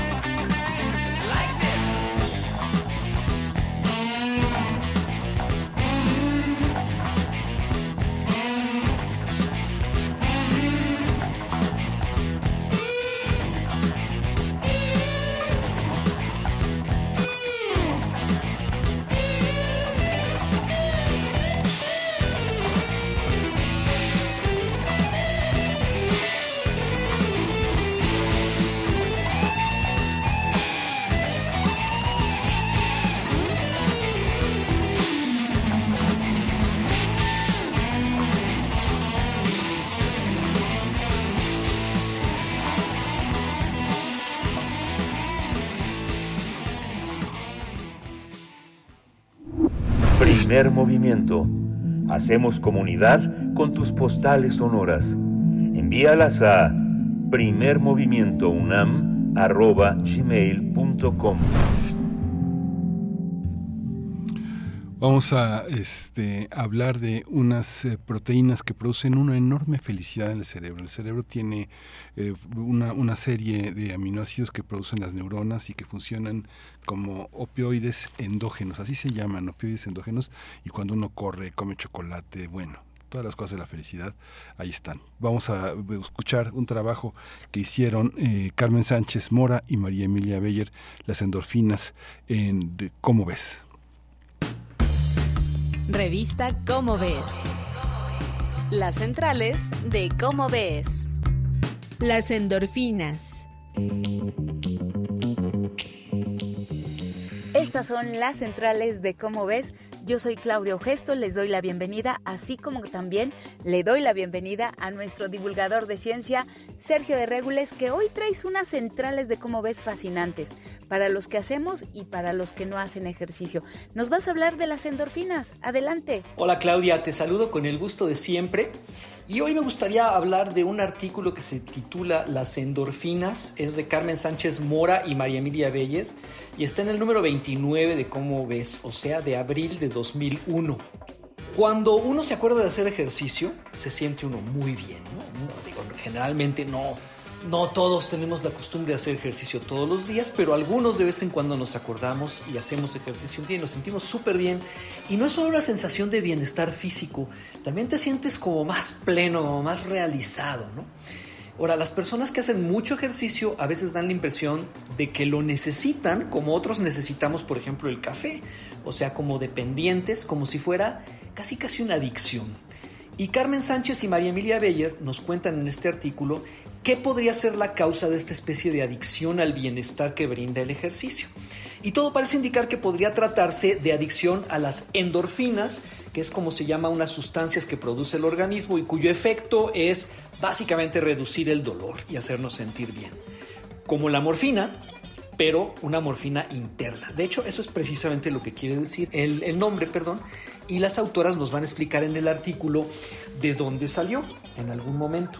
El organismo libera endorfinas en respuesta al dolor, o sea, te das un golpe, te machucas un dedo, pero también en respuesta al estrés. Y las endorfinas pueden producir varios efectos. Por ejemplo, euforia, reducción del ritmo respiratorio y de la movilidad intestinal y analgesia, o sea, reducción del dolor. Las autoras además nos explican que las mismas partes de las células que reaccionan a las endorfinas tienen la capacidad de reaccionar a sustancias opiáceas, o sea, al opio, la morfina, la heroína y la codeína y sus eh, sustancias relacionadas. Y la razón es que estas sustancias se parecen químicamente a las endorfinas. Ahora, las sustancias opiáceas se, se, usan desde hace mucho tiempo, como también nos explican Carmen y María Emilia. Lo que nadie sabía es que estas sustancias funcionaban precisamente porque el organismo produce internamente compuestos parecidos y nadie lo supo hasta 1972 cuando Judah Akil de la Universidad de California estimuló eléctricamente el cerebro de unas ratas y descubrió que esto tenía un efecto analgésico, o sea que les aliviaba el dolor. Otros experimentos, las autoras explican cuáles son, sugieren eh, precisamente esto, que en el cuerpo se producen sustancias de efecto parecido al de los compuestos opiáceos. Y en el artículo las autoras nos van a explicar además cómo opera el efecto de las endorfinas y cómo funciona también el mecanismo de adicción a las drogas. Y les adelanto nada más que tiene que ver con que un cerebro acostumbrado a las drogas deja de producir tantas endorfinas, deja de reaccionar tan fácilmente a las endorfinas y por lo tanto poco a poco empieza a necesitar cada vez dosis más fuertes de la sustancia artificial con las que se está sustituyendo a las endorfinas. Y el artículo acaba con una interesante discusión, volviendo al principio, acerca del placer del ejercicio y a qué se puede deber. ¿Se debe deber a las endorfinas? ¿O será que tiene alguna otra causa? Como siempre en la ciencia, no todo lo sabemos con entera certeza y hay cosas que todavía están a discusión, incluso hoy, eh, 22, 22 años después de publicado este artículo. Gracias Claudia, nos vemos a la próxima. Además, quienes escriben este artículo son de nuestras dos autoras súper favoritas. Vamos a conocer más sobre las endorfinas en las centrales de cómo ves. Muchas gracias Sergio, hasta la próxima. Esto fue una producción de la Dirección General de Divulgación de la Ciencia, UNAM. Revista Cómo ves. Regresamos para despedirnos en el último segundo de, este, de, esta, de esta emisión. Esto fue Primer Movimiento, El Mundo desde la Universidad. Radio UNAM presentó Primer Movimiento, El Mundo desde la Universidad. Con Berenice Camacho y Miguel Ángel Gemain en la conducción. Rodrigo Aguilar y Violeta Berber, producción. Antonio Quijano y Patricia Zavala, noticias. Miriam Trejo, coordinación de invitados. Tamara Quirós, redes sociales. Arturo González, Operación Técnica. Locución, Tessa Uribe y Juan Staca. Quédate en sintonía con Radio UNAM. Experiencia sonora.